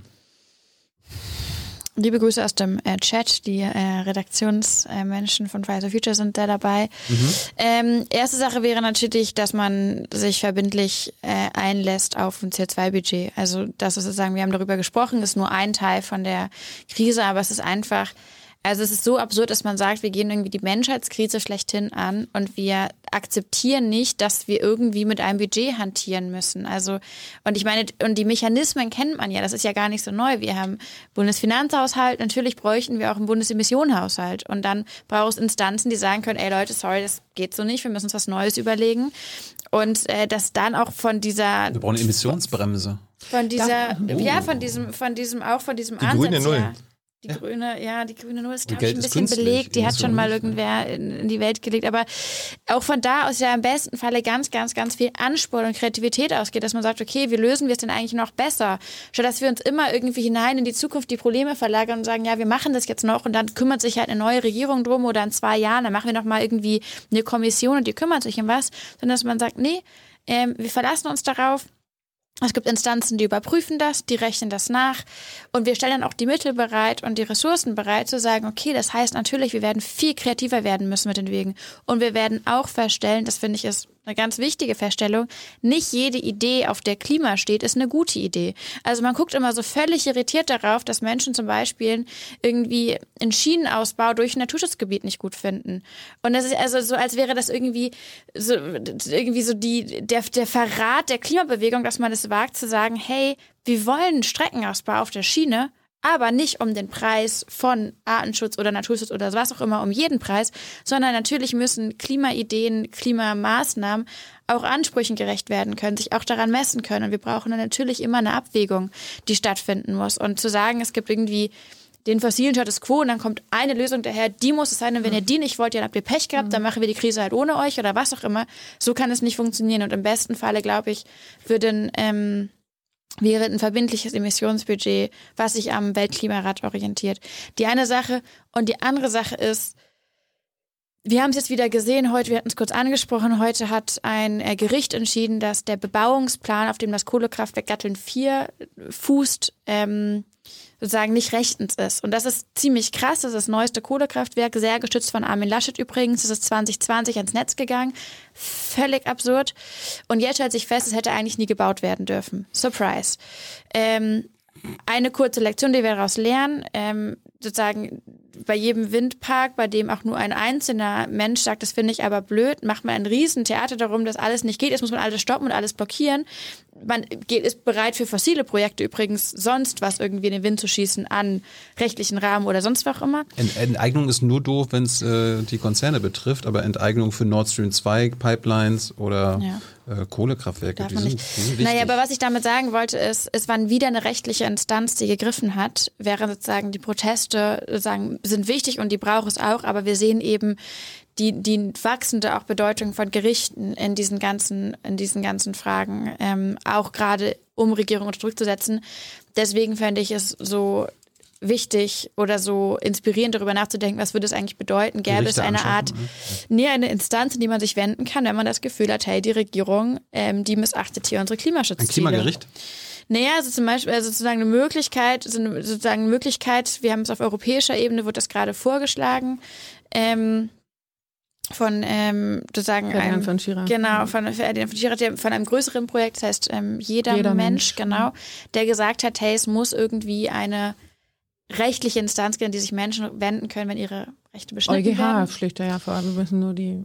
Genau, aber erweitert natürlich. Genau. Und das ist in Deutschland sozusagen, ähm, glaube ich, also es gibt ja verschiedene Möglichkeiten zu klagen, aber für einzelne Menschen zu sagen, hey, ähm, hier wird meine Rechte beschnitten, ist Darf schwierig. Ich, darf Nee, ich, nee, nee, jetzt- stopp, stopp, ganz kurz nur. Ich würde gerne einfach das aus 2-1 machen und dafür das Ganze ein bisschen größer machen, weil ich glaube, es wäre total gut, und zwar nicht nur eine Kommission, sondern ein Pakt für die Arbeit der Zukunft zu machen. Wir reden immer nur Zukunft der Arbeit und haben dann irgendwie so ein klares, bizarres Verständnis von Erwerbsarbeit so und so. Und ich fände es total großartig, sagen, Arbeit der Zukunft, damit wir den Raum öffnen und dann sagen, was brauchst du da? Und brauchst da Aspekte wie ähm, Grundeinkommen. Grundeinkommensfragen, ähm, Lebensarbeitskonten, ne? dass ich mich eine Zeit lang um die Pflege- und Sorgearbeit bei meiner Familie kümmern kann, ohne das bedeutet, dass ich für immer raus bin. Und so. Also ich glaube wirklich, dass wir uns einen riesen Gefallen tun würden, wenn wir einfach mal sagen, wow, was wollen wir eigentlich in Zukunft, dass es in unserer Gesellschaft gibt und wer möchte daran wie teilnehmen können, ohne dass das mit so viel Druck und so viel Angst und so viel Verlust ähm, Sorge einhergeht. Grüße an Ferdinand von Schirach. Will leider bisher nicht so jung naiv kommen. Ich glaube, weil er sich nicht duzen lassen will. Ferdinand, komm doch. Jetzt kommt Kai. Zwei Vorschläge. Aber Roda kommt sonst bestimmt, oder? Wer? Remo Klinger kommt sonst auch. Die Anwälte, genau. Gut. Ähm, Jetzt kommt was mit du willst Land- es konkret haben, ne? Nee, ja, wir haben, wir haben, wir, wir haben jetzt alle zwei, zwei konkrete Sachen gemacht. Ja. Du willst es Ja, konkret haben. Landwirtschaft. La Landwirtschaft. Landwirtschaft kommt gleich. ähm, Du hast, hast zwei- zwei Punkte. Du hast jetzt zwei, Zwei. Punkte. Wir diskutieren jetzt nicht über die anderen Punkte, sondern du musst jetzt zwei bringen. Du kannst aber sagen, Was soll, ins, meine was soll ein. Koalitionsvertrag? Nee, ich möchte genau bei Luisa anknüpfen, weil ich glaube, dass sie aufgezeigt hat, die Regelungen, die wir brauchen, die haben wir schon. Sonst wären sie nicht durchklagbar. So, Naja, ähm, wir haben- wir haben phasenweise CO2-Budget. teilweise. Hm. Also, ich meine, das, was jetzt am Ende bei rausgekommen ist bei der Anschärfung des, äh, des Klimaschutzgesetzes, ist, wenn man da mal genau drauf guckt, mit dem, was da an Restemissionen für den Energiesektor da sein darf 2030, ist das quasi ein Kohleausstieg 2030. Das, was im Moment noch keiner gemacht hat, ist tatsächlich mal zu sagen, wie kommen wir denn da wirklich hin? So, also ganz konkret, ähm, ganz konkret, wir brauchen im nächsten Koalitionsvertrag eine klare Vereinbarung, äh, dass die erneu erneuerbaren Ener Energien in Deutschland massiv ausgebaut werden. Massiv. Zwei Prozent der Landesfläche für die, ähm, für die Windenergie und zwar verbindlich auf Bundesländer runtergebrochen, damit sie nicht einen Armin Laschet in NRW hinstellen kann und sagen, nee, hier aber 1000 Meter nicht und der Söder in, in Bayern genau das gleiche machen kann. So, das, dann brauchen wir, natürlich brauchen wir auf jedem, erstmal jedem Neubau, auf jedem öffentlichen Bau und irgendwann auch auf jedem Altbau Solaranlagen obendrauf. Das ist es ja, was ist ganz konkret, was diese, diese Energiewende, was den Klimaschutz voranbringen wird. Das ist die große Aufgabe, die da vor uns liegt. Und dann hast du ja gesagt, Landwirtschaft, ich hatte ja nur zwei Punkte. Ich habe noch, eigentlich habe ich noch viel, viel mehr, was da Ja, ganz konkret Das war jetzt einer, das war in Ordnung. Das war einer, ja, das zählt als einer. Ich finde auch, es war das Energiepaket. bisschen Das war das Energiepaket, Paket. genau. So, ähm, ich mache mal zweieinhalb draus. Ja. Zweiter Punkt, ähm, Landwirtschaft. Ja, wir müssen, äh, wir, wir brauchen klare Vereinbarungen darüber, wie die Landwirtschaft auf Klimakurs kommt. Das heißt, wir müssen runter mit den Tierbeständen in Deutschland. Das hat übrigens auch die Zukunftskommission Landwirtschaft beschlossen. Anpassung der Tierbestände an die, äh, an die Klimaziele. Und Äh, wir brauchen damit auch äh, klare Regelungen dafür, wie geht's, wie kriegen wir die Nitratbelastung runter, wie kriegen wir die Pest den Pestizidausstra äh, die Belastung runter und ähm, äh, wie kriegen wir den Konsum tierischer Produkte runter. Wie denn? Was soll denn da drin stehen? Ja, pass auf, ganz konkret kann ich dir sagen. Im Moment verursacht die deutsche Landwirtschaft 90 Milliarden Euro an Umweltschäden jedes Jahr erwirtschaftet gerade mal 20 Prozent davon. Oh. Und wir haben einfach mal durchgerechnet, was würde es denn kosten, den ganzen Sektor zu ökologisieren in dieser Kommission. Mhm. Ähm, kostet zwischen 7 und 15 Milliarden Euro. So. Das ähm, kann sich keiner leisten. Genau, das kann sich, wir, wir müssen einfach nur mal das Geld von links nach rechts legen, dann, dann wird das Wirklichkeit. Und das, was ich erwarte, das, was ich deswegen erwarte von einer künftigen Bundesregierung ist, ähm, tatsächlich diese mal Tabula rasa zu machen mit diesen Externalitäten, die wir an verschiedenen Stellen haben, mit diesen umweltschädlichen Subventionen. Ähm, wir haben vorhin über die Kosten der Transformation gesprochen. Ne? Luisa, du hast das ja vollkommen richtig angesprochen. Der DGB hat gerade einen Studienauftrag gegeben. Ich glaube, 45 Milliarden jedes Jahr brauchen wir, um 2045 klimaneutral zu sein eigentlich schöne Zahl, ne? 45 für 45. Wenn ich 57 Milliarden an umweltschädlichen Subventionen habe und die einfach mal von links nach rechts legen würde, hätte ich hm. sogar noch Geld über am Ende. Das sind so, genau, genau, das gleiche, was in der Landwirtschaft Genau, genau ja. das muss eine nächste Bundesregierung innerhalb der nächsten vier Jahre in Deutschland umsetzen. Genau. Ganz genau. So. Und was wir dazu machen müssen, ist einfach mal raus aus diesem Ressortdenken zu kommen. Denn genau das ist es doch, was uns im Moment so einmauert. Luisa, du hast gerade diesen Konflikt Naturschutz angesprochen, ja, und die Windräder, ne? die, die bösen Windräder, die den Rotmilan häckseln. Ja, genau. Das ist ja, das ist ja durchaus ein Konflikt, den ich bei mir auch in, in der Organisation habe. So, wir wissen aber eigentlich alle miteinander, dass das Problem des Rotmilans nicht das Windrad ist, sondern die ausgeräumte Industrielandschaft. So, ja, äh, dann muss ich doch das Problem aber in der Fläche lösen und nicht am Windrad lösen. Das heißt, ich muss das im Ressort von Julia Klöckner lösen und nicht in, in dem Ressort von Peter Altmaier, wo die Windräder äh, nicht entstehen, aber eigentlich entstehen müssten. So. Da also mal mehr, mehr kohärent zu denken. Und da würde ich mir mhm. ein, ein Bundeskanzleramt wünschen, weil das ist das, ist die Institution in einer Bundesregierung, wo Kohärenz geschaffen werden muss. Da würde ich mir ein Bundeskanzleramt wünschen, das genau das herbeiführt und gegen alle Widerstände, äh, die du auch vollkommen richtigerweise aufgezählt hast, Luisa. Darf ich noch einen Punkt hinzufügen, weil das ist, also ich finde es, also ich fand es gerade irgendwie ganz schön und ähm, die Sache ist aber die, ich glaube, das, ich habe es vorhin schon mal angesprochen, alle sind so entgeistert über die Kanzlerkandidaten und ich glaube, das ist teilweise irgendwie eine fachliche Entgeisterung oder irgendwie auch eine Langeweile oder einfach irgendwie so eine Grundempörung.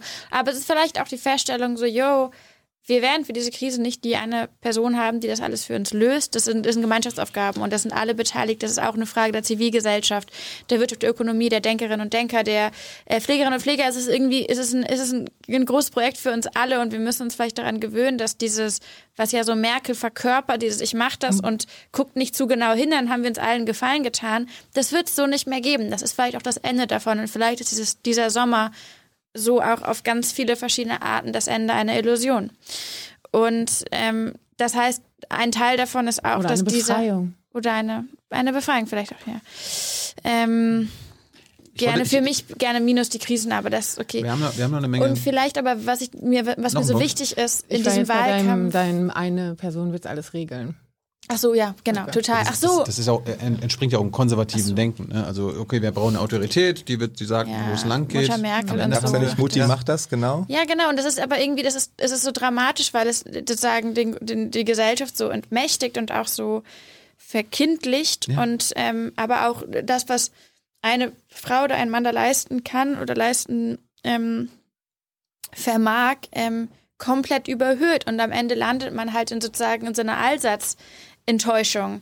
Die Enttäuschung gegenüber der Gesellschaft trägt ja die Politik auch immer wieder vor. Dann nimmt man sich gegenseitig nicht ernst, dann mutet man sich nicht zu, dann ist man nicht ehrlich und so weiter und so fort. Aber das geht eben in beide Richtungen. Das heißt, vielleicht ist auch Teil dieser neuen Politik Ende der enttäuschten, genau. des enttäuschten Miteinanders hin zu einem ehrlichen, einem des Vergebenden, aber auch einem des des offenen, anspruchsvollen Ermächtigens. Was ich dazu aber sagen wollte, und das gehört für mich genau da rein, ist die Rolle der Zivilgesellschaft, die Rolle der Straße, die Rolle der öffentlichen Räume. Und wenn wir uns angucken, wir wollten nicht über die Wahlprogramme sprechen und ich bin ganz dankbar drum, aber wenn wir uns nur angucken, und das wissen wir auch, was die Wahlprogramme gerade listen und was sie nicht was sie leisten und was sie nicht leisten können, dann ist es eben auch sozusagen klar, viel, viel, viel von dem, was so dringend gebraucht wird, wird noch erkämpft werden müssen. In allen möglichen öffentlichen Räumen, in Institutionen, in der Zivilgesellschaft, auf der Straße. Und auch das ist für mich ein bisschen, wenn wir über einen Koalitionsvertrag denken, Ich- wäre das für ja. mich der, sozusagen das, was für die Gesellschaft dabei auch noch im Raum steht. Dass Ich würde das gerne noch, ist. ja, da Mach mal, Maja. noch mal, noch mal dran anschließen, weil ich glaube, dass da ja, wir haben ja immerhin auch so eine Debatte über Staatsreform jetzt gerade. Ne? Da kann man natürlich einerseits sagen, allein die Daten und die Digitalisierung wird schon rocken. Ich glaube da nicht dran, sondern ich glaube, dass es genau sowas wie Innovationsteams, wie Verbindungseinheiten, wie Scharnierinstitutionen braucht, die die Sachen zusammenbringen, aber eben tatsächlich auch eine andere Führungskultur in unserer Verwaltung und eine andere Idee von, was ist eigentlich mein Job. Also es ist so nicht vorgesehen, ist halt geht leider nicht mehr. Vielleicht ist das das Ende der Illusion. Äh, Wir brauchen ganz viele Dinge, die bisher so nicht vorgesehen gewesen sind. Und deshalb eine Personalplanung anders, die Anreizplanung anders. Also, aber das ist ja eigentlich ähm, eine Innovationsagenda für den Verwaltungsapparat, ähm, der durchaus ja auch diejenigen, die da reinkommen und dann irgendwie so ein bisschen absterben, freisetzen Das ist könnte. institutionell gedacht, ich würde es aber noch größer verstehen, also auch kulturell. Was heißt das eigentlich mit unserer Genau. Erwartung an Politik, Genau. Erwartung an die da oben? Und das geht aber auch darunter, was sozusagen, wenn wir von denen oben alles erwarten, dann sozusagen, es hat sich auch festgefahren, das merken wir eben auch, was ich eben meinte, ne? das Misstrauen dem Volk gegenüber, das sagt man immer so lapidar und die Hauptjournalisten schreiben darüber Essays, dass man irgendwie die Gesellschaft als Politiker auch ein bisschen verachtet oder Ja, aber das, sowas. geht, das, muss ja nicht an den was. Grenzen enden, sondern Open Innovation, das sind ja ganz viele Dinge. Ne? Mit Bürgerräten, nicht nur Abstimmung, sondern so- jetzt gibt's ja auch tolle Projekte, die sich auf den Pad machen und tatsächlich genau das machen, was Kai sagt. Wir klopfen beim BMEL, warum haben wir nicht die Daten dafür? Wir müssen doch über die Bodenqualität, ja, aber das sitzt im Kanzleramt und die trauen sich nicht miteinander zu reden. Das sind ja Intrapreneure im Grunde genommen, die aus der Zivilgesellschaft kommen. Und diese Offenheit wirklich zu denjenigen, die sagen, wir haben ganz klare Ideen, wie es besser gehen kann. Äh, ja, also ich würde das nicht, nicht abriegeln. Ich, ich würde aber gerne noch mal kurz bei dem Gedanken bleiben, äh, Luisa, den du aufgebracht hast. Kannst du ins äh, Mikro sprechen? äh, äh, äh, nee, reinbeißen sollte Ja, ich ja, nicht. okay. Genau. Ähm, äh, den Gedanken, den du gebracht hast, die Leute mehr zu ermächtigen, die Menschen mehr zu ermächtigen und auch die Betroffenheiten offen zu legen. Ich finde das, das vollkommen richtig. Wir müssen dann aber auch aufpassen, nicht in so eine Gefahr zu gelangen, ähm, die Lösung der Klimakrise zu individualisieren. Yep.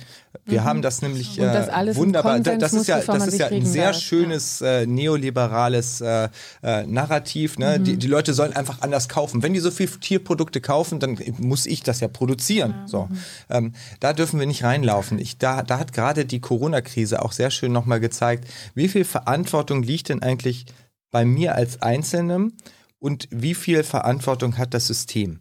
Während der, während der Krise, während dieser Lockdowns, ja, ähm, sind die CO2-Emissionen, da gibt's wunderbare Auswertungen mittlerweile, global um 17 Prozent und, und bei uns hier um 25 Prozent gesunken. Bei allen Einschränkungen, Moment, die wir hatten. Ja, bei allen Einschränkungen. So, das heißt, äh, das zeigt, wenn ich zu Hause bleibe und nicht mehr täglich zur Arbeit fahre, wenn ich nicht mehr ins Flugzeug steige, äh, das hat natürlich einen Impact. Ähm, aber 75 Prozent des Impacts kann ich nur durch systemische Veränderungen erreichen. Und genau an dieser Stelle ist Politik verantwortlich.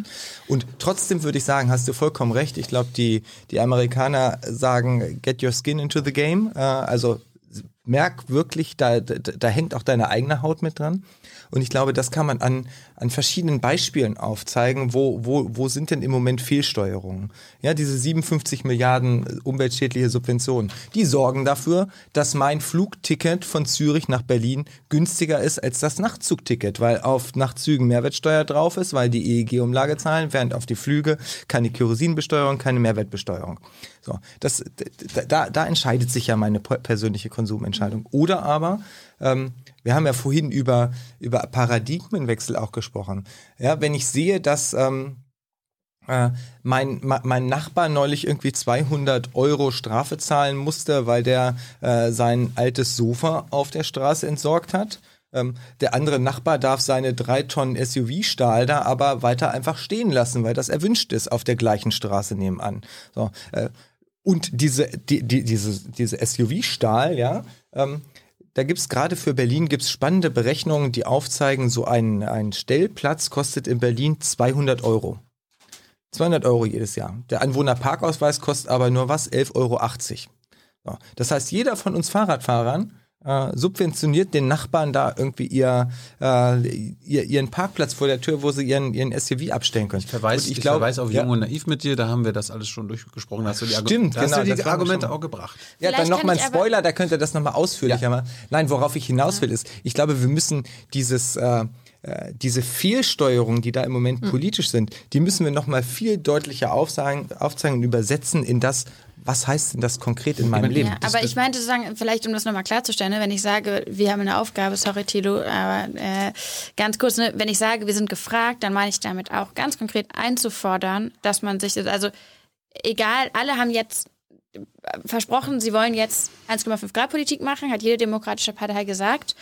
Ähm, kein Wahlprogramm spiegelt das wider. Und das zeigt schon sozusagen, wir stehen noch vor der Legislaturperiode und man schafft es schon nicht, das Ganze zusammenzubringen. Und das heißt, diese Lücke wird da bleiben. Und das wird auch der blumigste Koalitionsvertrag, äh, wird das nicht schließen können. Das heißt, nach wie vor, auch wenn sich alle dazu sozusagen versprechen oder äh, ankündigen, sie wollen das jetzt machen, nach wie vor bleibt ein ganz, ganz klarer Auftrag da, einerseits einzufordern, also Druck zu erhöhen, kontinuierlich zu zeigen, die nächste Legislaturperiode ist die muss die Legislaturperiode der Umsetzung sein, der Transformation, indem man vom, vom Reden ins Machen kommt und aber an den Stellschrauben, wo man machen kann, auch zu machen. Also die Macht der Schaffenden nochmal neu zu entdecken und festzustellen, okay, wir hören irgendwie in der Industrie bewegt sich was, das, was man bewegen kann und, und noch mehr, also jenseits von dem, was man vielleicht sich vorstellen kann, was man überhaupt bewegen kann, das muss alles gemacht werden, zusätzlich zu dem, was die Politik vorhat, in der Hoffnung, dass es dann irgendwie sozusagen, dass es dann ausreicht und im besten Falle eben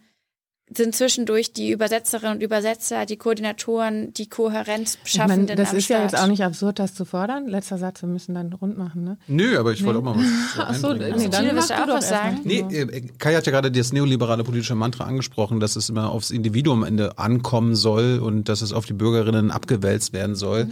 Äh, das ist ja im Grunde eine organisierte Verantwortungslosigkeit. Das erleben wir jetzt gerade nicht nur in der Außenpolitik mit Afghanistan, wo am Ende jeder sich die Verantwortung irgendwie hin und her schiebt und keiner wirklich für das Chaos verantwortlich sein soll. Äh, wir erleben das auch beim Klima. Und äh, wenn wir jetzt wählen bei der Bundestagswahl, dann ist das ja auch quasi eine äh, organisierte Verantwortungsabgabe. Und die müssen wir jetzt genau, wie, wie du es gerade sagst, auch einfordern. Als individuelle Bürger müssen wir sagen, das jetzt äh, agieren wir als Kollektiv an dem Tag am Ja. 26. September und wir fordern eine organisierte Verantwortung.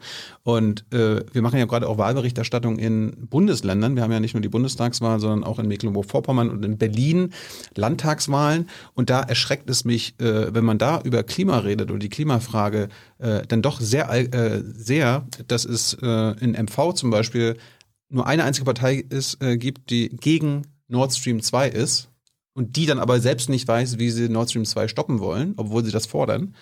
Äh, in Berlin wird auch von vielen Parteien gesagt, ja, ja, Klimaneutralität 2035, Maja, das ist unser Ziel. Und dann wirst du dann konkret, ja, was heißt das denn für die Verkehrswende in Berlin zum Beispiel? Oder was heißt das für den BER? Und dann werden die Augen groß. Und dann merkst du, okay, das ist jetzt also Plattitüden, die sie, die sie raushauen. Sie, äh, sie beschäftigen sich nicht mit dem, was sie dort fordern. Äh, und das ist eigentlich erschreckend. Aber das Wir sind haben doch aber Dinge, auf die wir aufbauen Ja, können. Ne? genau. Das Also sind im nicht nur Plattitüden. Ich will das noch einmal, wenn ich so eins kurz einschieben darf, Maya, weil das ist so, ich finde, das ist so entscheidend. Wenn Leute, die jetzt sagen, oder Parteien oder PolitikerInnen, die jetzt sagen, ja, 1,5 Grad machen wir, ähm, das sind Versprechen, die wir einfordern werden können. Und das ist wichtig, deswegen finde ich es gar nicht sozusagen so, also ich glaube, das kann man schnell runterreden und sagen, ja, die wissen nicht, wovon sie sprechen. Okay, aber wir werden da sein. Wir werden nach wie vor den Druck aufbauen. Wir werden nach wie vor sagen, ey, ihr habt ja was versprochen. Natürlich. Und ganz ehrlich, wenn wir mal drüber nachdenken, welcher Staats- und Regierungschef wusste 2015, was sie da unterschreiben mit dem Pariser Abkommen? Ich würde behaupten, ein Großteil war dem überhaupt nicht klar, was 1,5 Grad im Pariser Abkommen eigentlich bedeutet. Unsere Kanzlerin bestimmt schon, oder? Und die war schon in den 90ern. Ja, das- also ich glaube- ich glaube, wusste, sie- Aber ich- ich würde eine andere noch Frage, aber ich ich glaube, das ist aber auch ja. entscheidend, weil in jedem einzelnen dieser Länder kann man sich darauf berufen und das genauso werden wir es auch nächste Legislaturperiode machen. Wenn jetzt alle blumig durch die Republik strömen und sagen, ja, ja, mit dem Klima machen wir auch noch nebenbei, super, dann beweist uns das. Wird viel Ich Arbeit würde- für die Gerichte werden. Aber ich würde doch auch vorher sagen, was braucht es denn eigentlich auch für bestimmte Routinen? Also wir haben ja sowas wie eine Nachhaltigkeitsstrategie mit Indikatoren und Indikatorenberichten und dann einen Gap in den Berichten, wo Im Gap geguckt zur wird. Realpolitik. Ja, was passiert denn mit den Gericht Berichten? Ja, sie- genau. Aber das ist doch schon angezählt. Also da gibt es wirklich, äh, das kann man als Kapitulationserklärung lesen oder man kann lesen, okay, wir müssen ja nichts mehr neu erfinden, wir müssen einfach das ernst nehmen, was schon da ist. Und das ist ja so ein bisschen der Punkt, Kai, den du auch gemacht hast. Und die Deutsche Umwelthilfe kriegt Norddrohung, weil sie sich anstellt und sagt, können wir vielleicht einfach mal die Regeln, die wir uns gegeben haben, ernst nehmen und die Leute aufzeigt, die sagen, nö. Also das ist ja eigentlich das, aber da gibt es ja Automatismen. Warum ist die Haushaltsplanung völlig entkoppelt davon? Warum ist es so ein bisschen egal mit der Gesetzesfolgenabschätzung, ob ich das jetzt irgendwie berücksichtige oder nicht? Also wir haben ja sogar vom Bundesrechnungshof und Normkontrolle, da kommen ja jetzt auch all die Dinger, die so ein bisschen für Accountability, also Rechenschaftspflicht in dem, was in so einem Apparat passiert, die laufen ja jetzt eh schon auf. Also deshalb, ich glaube, wir können uns auch ein bisschen äh, entlasten, dass nicht die ganze Zeit nur Watchdog und Proteste sein muss, sondern einfach stumpf sagen, wenn man Institutionen baut, sollte man sie so bauen, dass sie auch das erfüllen können, was man draufschreibt, was sie erfüllen sollen. Und dann, ich werde nie vergessen, das ist mein letztes Bonbon für heute.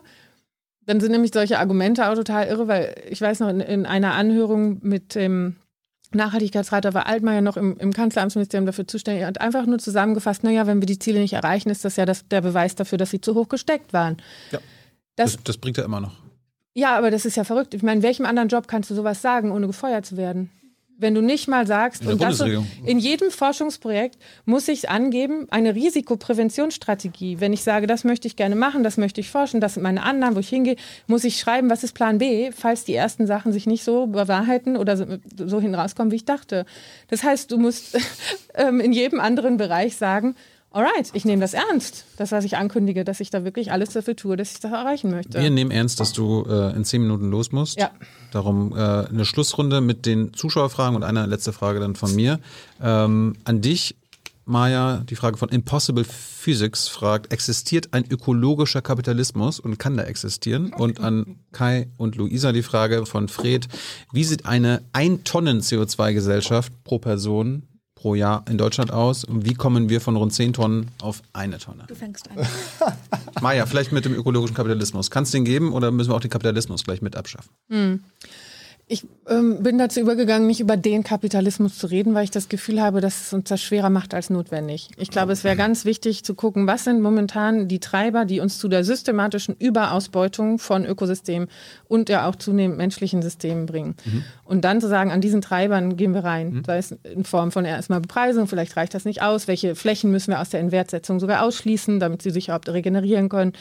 Ich würde das sehr konkret machen und nachher uns überlegen, wie wollen wir das Ding eigentlich nennen. Und wie viel von dem, was wir heute als Teil des Kapitalismus haben, kann dabei bleiben oder nicht, wird dann eine empirische Frage sein. Karl Marx hat ja auch nicht gesagt, ich schreibe jetzt mal ein Buch und schreibe so, das ist der Kapitalismus, sondern er hat bestimmte Sachen beobachtet und die dann beschrieben und dann in einer Systematik zusammengefasst. Und ich habe wirklich das Gefühl, dass wir gerade uns das unnötig schwer machen, weil wir dann immer gleich in diesen zwei Lagern verortet sind. Ich möchte super gerne ganz konkret einfach sagen, das soll aufhören und das soll mehr werden. Max hatte ihn ja nur beschrieben und quasi zu, zu Ende gedacht, wie Ja, er die sich Definition, was ist jetzt Kapitalismus? Ist das das Genau. gleiche wie Marktwirtschaft? Wie viele Sachen dürfen in den Markt oder nicht? Ja. Und äh, also da, da geht es schon so weit auseinander, dass ich das Gefühl habe, wir, wir helfen uns wahnsinnig, wenn wir einfach ganz konkret sagen, der Trend muss aufhören und das muss positiver werden. es, gibt, es gibt ja auch Politiker und Politikerinnen, die so tun, als ob Kapitalismus gleich Marktwirtschaft ist. Exakt. Das ist ja das dann auch noch. Immer- und der Kapitalismus, als wäre Genau. der von 1950 noch der gleiche wie 2020, da hat sich ziemlich viel getan durch die Finanzialisierung etc. Erinnert ihr euch noch an eure Frage?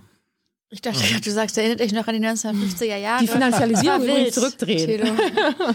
Wie sieht eine 1 Tonnen CO2-Gesellschaft in Deutschland aus? Wie kommen wir dahin? Lüse hat gesagt, äh, ich soll mal anfangen. Ähm, Viel Spaß. ja, der schwarze Peter liegt hier, ne? Nein, ich glaube, dass äh, Nee, der, der, der, der, Weg in eine klimaneutrale Gesellschaft wird ein äußerst steiniger. Ich glaube, das hat die, die Debatte heute Abend auch nochmal gezeigt. Der Weg wird steinig. Aber eine klimaneutrale Gesellschaft ist eine Gesellschaft, in der es uns allen viel, viel besser geht als heute. Ich werde mich gesünder ernähren, ich werde weniger überflüssige Mobilität haben, ich werde deutlich besser wohnen, der Strom wird komplett erneuerbar sein, das sind so alles die Rahmenbedingungen. Und ähm, es wird mir nicht nur ökologisch besser gehen, sondern auch sozial. Weil die Debatte, die wir vorhin über den Mindestlohn hatten, ich selber habe, ich glaube 2015 war es mal, ähm, da habe ich mal eine Studie repliziert, wo wir geschaut haben, wie hängen denn eigentlich Einkommensungleichheiten mit Umweltverbrauch zusammen. Und der hat aufgezeigt damals, je größer die Einkommensungleichheit ist, desto größer auch der Umweltverbrauch. Weil eben ganz viel so Kompensationskonsum und Konkurrenzkonsum da drin ist. Das fällt dann alles weg, weil wir klimaneutral nur leben werden können, wenn wir nicht nur die ökologische Frage, sondern tatsächlich auch genau diese soziale Frage mitlösen. Und äh, insofern würde ich sagen, ich freue mich genau auf diese klimaneutrale Gesellschaft und äh, der Weg dahin wird weit, aber er muss kurz sein, sonst werden wir sonst Ein werden weiter wir Weg, der 1,- kurz sein muss. Ja, Kai Liebert, Naturschutzring. ja, vielleicht sollte ich an der Metapher nochmal arbeiten. Mhm. Nein, der Weg wird steinig sein, äh, aber er muss kurz sein, denn sonst werden wir die 1,5 Grad nicht erreichen. Es gibt doch diesen, diese schönen Spiele am Strand, so mit äh, brennenden Steinen, wo die, das nur fünf Meter ist, aber die, auf die musst du ganz schnell rüber. Ja, weißt du, Tut schnell weh, aber dann bist du, hast du es so geschafft nach zehn Ich sage meinen Studenten immer, wenn ihr Metaphern einsetzt, denkt vorher drüber nach. Denkt sie einmal zu Ende. Das Es war ist jetzt. Also, 22 Uhr, so da darf right. ich. Es stand gar kein Wein auf dem Tisch. So, Luisa. Ähm, zwei Sachen. Das eine ist, ich würde gerne das Bild von dir ähm, vervollständigen. Ich glaube, ich glaube, viele, ich würde mich da ein, also von mir angefangen, ich habe verlernt, glaube ich, oder zumindest teilweise verlernt, mir vorzustellen, was eigentlich wäre, wenn zum Beispiel ein fossiler Leistungsdruck wegfallen würde, ein fossiler Zeitdruck. Ähm, ich ähm, probiere mir jetzt manchmal, wenn ich durch die Straßen laufe in Berlin, mir vorzustellen, was eigentlich wäre, wenn ich überall Stahl stehen würde, wenn ich alles in diesem Stadtbild mir sagen würde, Stahl ist mehr wert als ein Mensch, der im Café sitzt und ein Buch liest. So, und das ist ja das, diese Welt, in der wir leben. Meine Mutter ist Krankenschwester und ähm, die hat äh, lange gependelt und die kam also zu diesen ähm, völlig abgefahren auslaugenden Schichten an, war aber schon komplett gestresst von 45 Minuten Berufsverkehr am Morgen. Und das ist aber eher ein Bild, das ist ja ein Modell, nach dem ganz, ganz viele Menschen leben. Und sie hat sozusagen vier erwachsene Kinder und die sind irgendwie aus dem Haus raus, aber die meisten Menschen kommen noch zu Kindern nach Hause und zu anderem Stress nach Hause, zu Nachbarschafts- und Schulproblemen nach Hause. Und was das alles mit uns macht, dieses Workload, ähm, und wie sehr das verknüpft ist mit einer fossilen Produktivität, die wir die ganze Zeit beschützen. Das glaube ich, ähm, dafür verliert man ganz schnell den Blick. Und auf der anderen Seite, man stelle sich vor, was passieren würde, wenn Zeit bei der Arbeit genauso viel wert wäre wie Zeit mit Kindern, die man spielt. Ähm, wenn es normaler ist, dass wir uns eben um unsere Liebsten und Nächsten kümmern, nicht als irgendwie eine Sache, die ich mal eben schnell reinschiebe zwischen zwei anderen wichtigen Terminen, sondern mit einer neuen Wichtigkeit und Wertschätzung all das mache. Und das ist auch Teil von einer klimagerechten Welt, dass die Sachen, die so wichtig sind, Mai, du hast vorhin schon gesagt, ähm, Bildung, draußen sein, Sport, Gesundheit, Familie, Beziehung. Das sind ganz viele Sachen, bei denen Menschen übrigens, klingt jetzt pathetisch, aber Menschen auf dem Sterbebett sagen, das ist für sie im Leben wichtig gewesen. Es waren die engen Freundschaften, die Beziehung, die schönen Momente mit, mit den Menschen, die man liebt. All das geht nur, all das gibt es nur, wenn man die Zeit hat, die Ruhe hat, das zu pflegen. Und in einem System aber, in dem einem impliziert wird, das ist alles ein Zusatz und das ist im Endeffekt nichts wert, ist, muss das immer zwangsläufig hinten rüberfallen. Und vielleicht, um noch eine Anekdote dazu zu sagen, es gibt ein ganz tolles Interview von einer ähm, Scheidungsanwältin aus München, die darüber spricht, warum sich so viele Menschen scheiden lassen. Und sie sagt, in dieser Art von kapitalistischen Wirtschaftssystem ist es fast unmöglich, dass Ehen intakt bleiben, weil zwischen ich pflege meine Ehe, ich erziehe Kinder und ich habe eine Karriere mit einer 40-Stunden-Woche oder 50-Stunden-Woche, das passt einfach nicht zusammen. So viele Stunden haben wir nicht. Und entweder werden wir selbst krank oder unsere Beziehung zu den Menschen erkranken oder wir sind, werden im Beruf unglücklich. Und dann wird es alles ausgelagert auf die Ehen. Das heißt auch Beziehungen neu denken, Zusammenleben neu denken. Das sind, das sind so viele schöne Sachen, die, die spielen sich gar nicht mehr auf einem Emissionsrechnungsebenen ab, aber die kommen eben damit einher. Das heißt, im besten Falle ist eine, äh, sozusagen, wird eine klimagerechte Welt uns auch neu zeigen, was eigentlich Menschsein ist, was Menschheit sein ist, was Miteinander sein ist. Und das ist der zweite Punkt. Im besten Falle kommen wir auch an einen Punkt, an dem wir uns in die Augen gucken können. In dem wir wissen, ich kann meinem Gegenüber, ob es jemand ist, der irgendwie den Bus fährt, in dem ich sitze, oder jemand aus einem anderen Kontinent, ähm, ich kann uns, mich wieder in die Augen gucken, weil ich weiß, mein Wohlergehen hängt nicht von der Ausbeutung meines Gegenübers ab. Ob das ganz direkt in einem Sozialsystem ist oder ob das ist, weil wir wissen, wir befeuern nicht mehr die Krisen auf anderen Kontinenten. Und dieses, was das mit uns macht, dass wir eigentlich wissen, es geht so nicht aus und irgendwo sind die ganzen Leute und teilweise sehen wir sie und teilweise sehen wir sie nicht, die das, auf denen es aus, gerade ausgelagert wird. Irgendwo sind die Lebensräume, auch die Naturräume, die das alles gerade kompensieren müssen oder auch nicht kompensieren können. All das würde wegfallen. Und ich finde, das ist so schön und ähm, so ein, ein so wichtiger und ähm, antreibender Gedanke zu wissen, ähm, wir könnten ein, ja, ein, ein Augenblick wieder zu einem Augenblick werden lassen, in dem wir nicht, ja, vor dem wir uns nicht irgendwie auch ein bisschen fürchten müssen. Wir müssen die Klimafrage öfter machen, Luisa. Das, das kann nicht sein, dass wir so selten das machen. Wir haben so viel Gesprächsbedarf. Die Leute sind begeistert. Ähm, lass uns das guess so. fortführen, auch gerne wieder mit Maya und Kai. Äh, Abschluss, Abschlussfrage könnt ihr kurz machen. Äh, die nächste Regierung wird ja wieder Ministerien aufteilen. Ich will jetzt nicht personell verteilen oder parteipolitisch verteilen, aber habt ihr Ideen, wie man gewisse Ressorts besser ausstatten kann, äh, neue ähm, ja, Fähigkeiten geben kann? Soll zum Beispiel der Energiebereich weiter im Wirtschaftsministerium sein? Sollte das Umweltministerium weiterhin getrennt sein vom Landwirtschaftsministerium? Vielleicht unter der Prämisse, ich habe da so viel Gemischtes drüber gehört, aber mir wurde jetzt zugetragen von Menschen, die sich damals damit beschäftigt haben, als man das vor, wann hat man das gemacht, als man Energie Zwei dorthin verfrachtet ne? hat, wo man es jetzt hat, dass es angeblich so lange dauert und so umständlich ist, dass man ganz lange dann nicht mehr, also dass man dann ein bisschen arbeitsunfähig wird. Vielleicht können wir es unter der Prämisse machen, dass der logistische Aufwand wegfallen würde oder so. Wir sollen aber ohne Maya weitermachen, wird hier gefordert, aber das können wir ja nicht machen. Achso, ihr könnt gerne noch länger quatschen. nee, das, ähm, Nein, nein, nein. Nee, aber äh, Vorschläge für, ein, für neue Ministerien, beziehungsweise neue Aufteilung in Ministerien, Maya?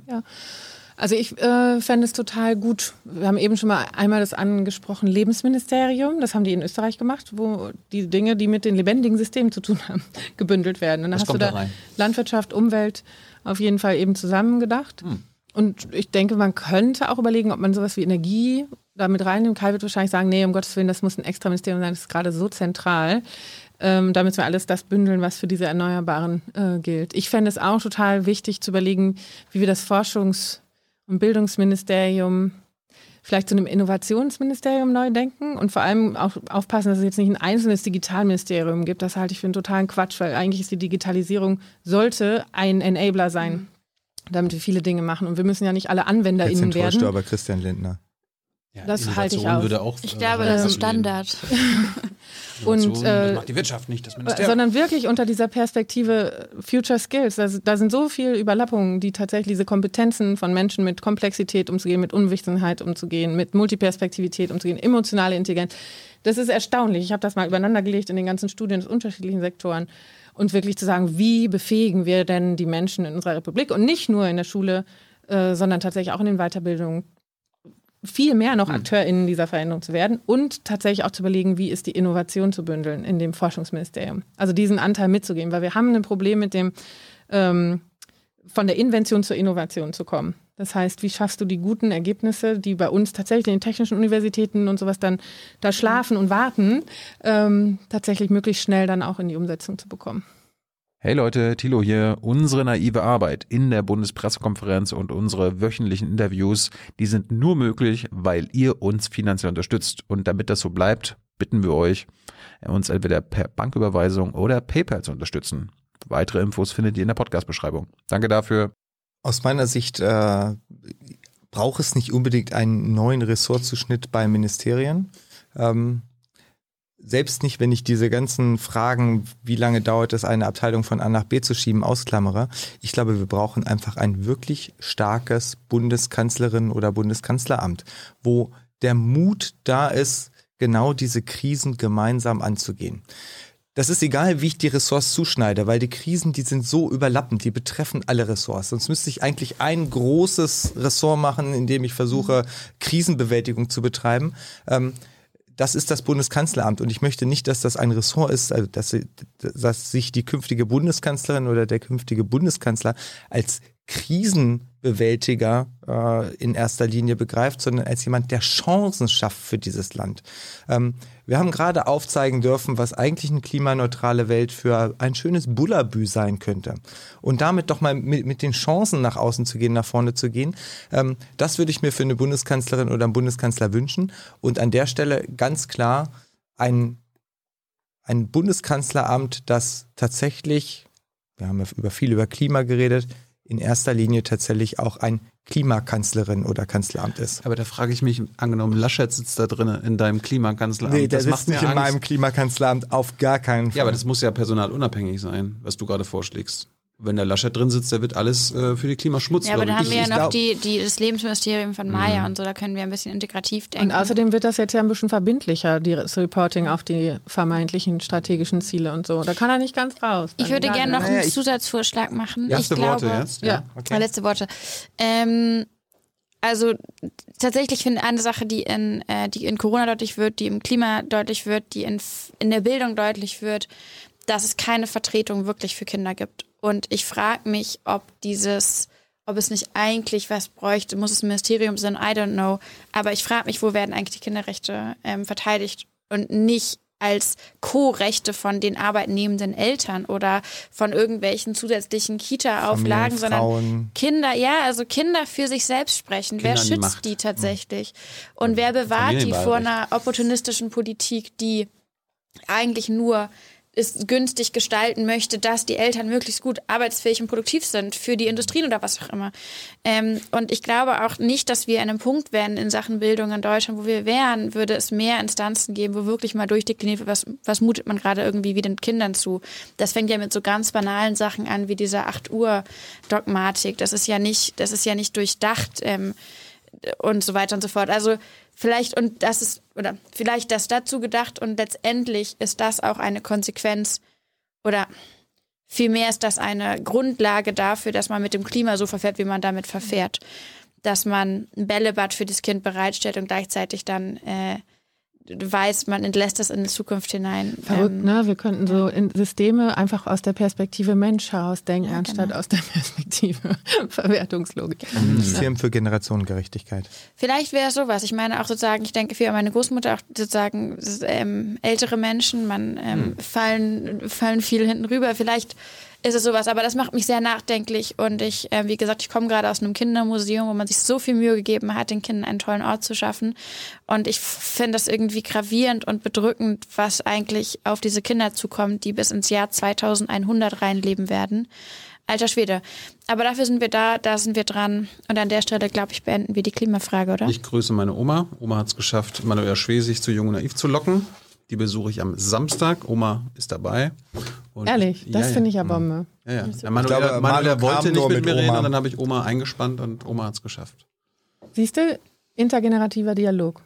Ich hoffe, dass das ist, was wird, ja. Gut, einschalten, Leute, ihr habt gehört, Ja, das war der gut. Werbeblock für Jung und Naiv. Das war die. Klima, die zweite Klimafrage. Hoffen, hoffentlich machen wir die dritte Klimafrage Ja. so schnell wie möglich. Das machen wir. Luisa muss einfach sagen, jo, machen wir. Danke an Fridays for Future. Die haben das hier gestreamt auf Twitter. Danke für die Kooperation. Das machen wir gerne weiter. Wir haben das hier auf YouTube gestreamt. Jung und Naiv. Lasst bei allen ein Abo da. Danke Maja Göpel. Danke Kai Niebert. Danke, Danke Luisa. euch. Danke, Danke euch. Ciao. Bye bye. Ciao.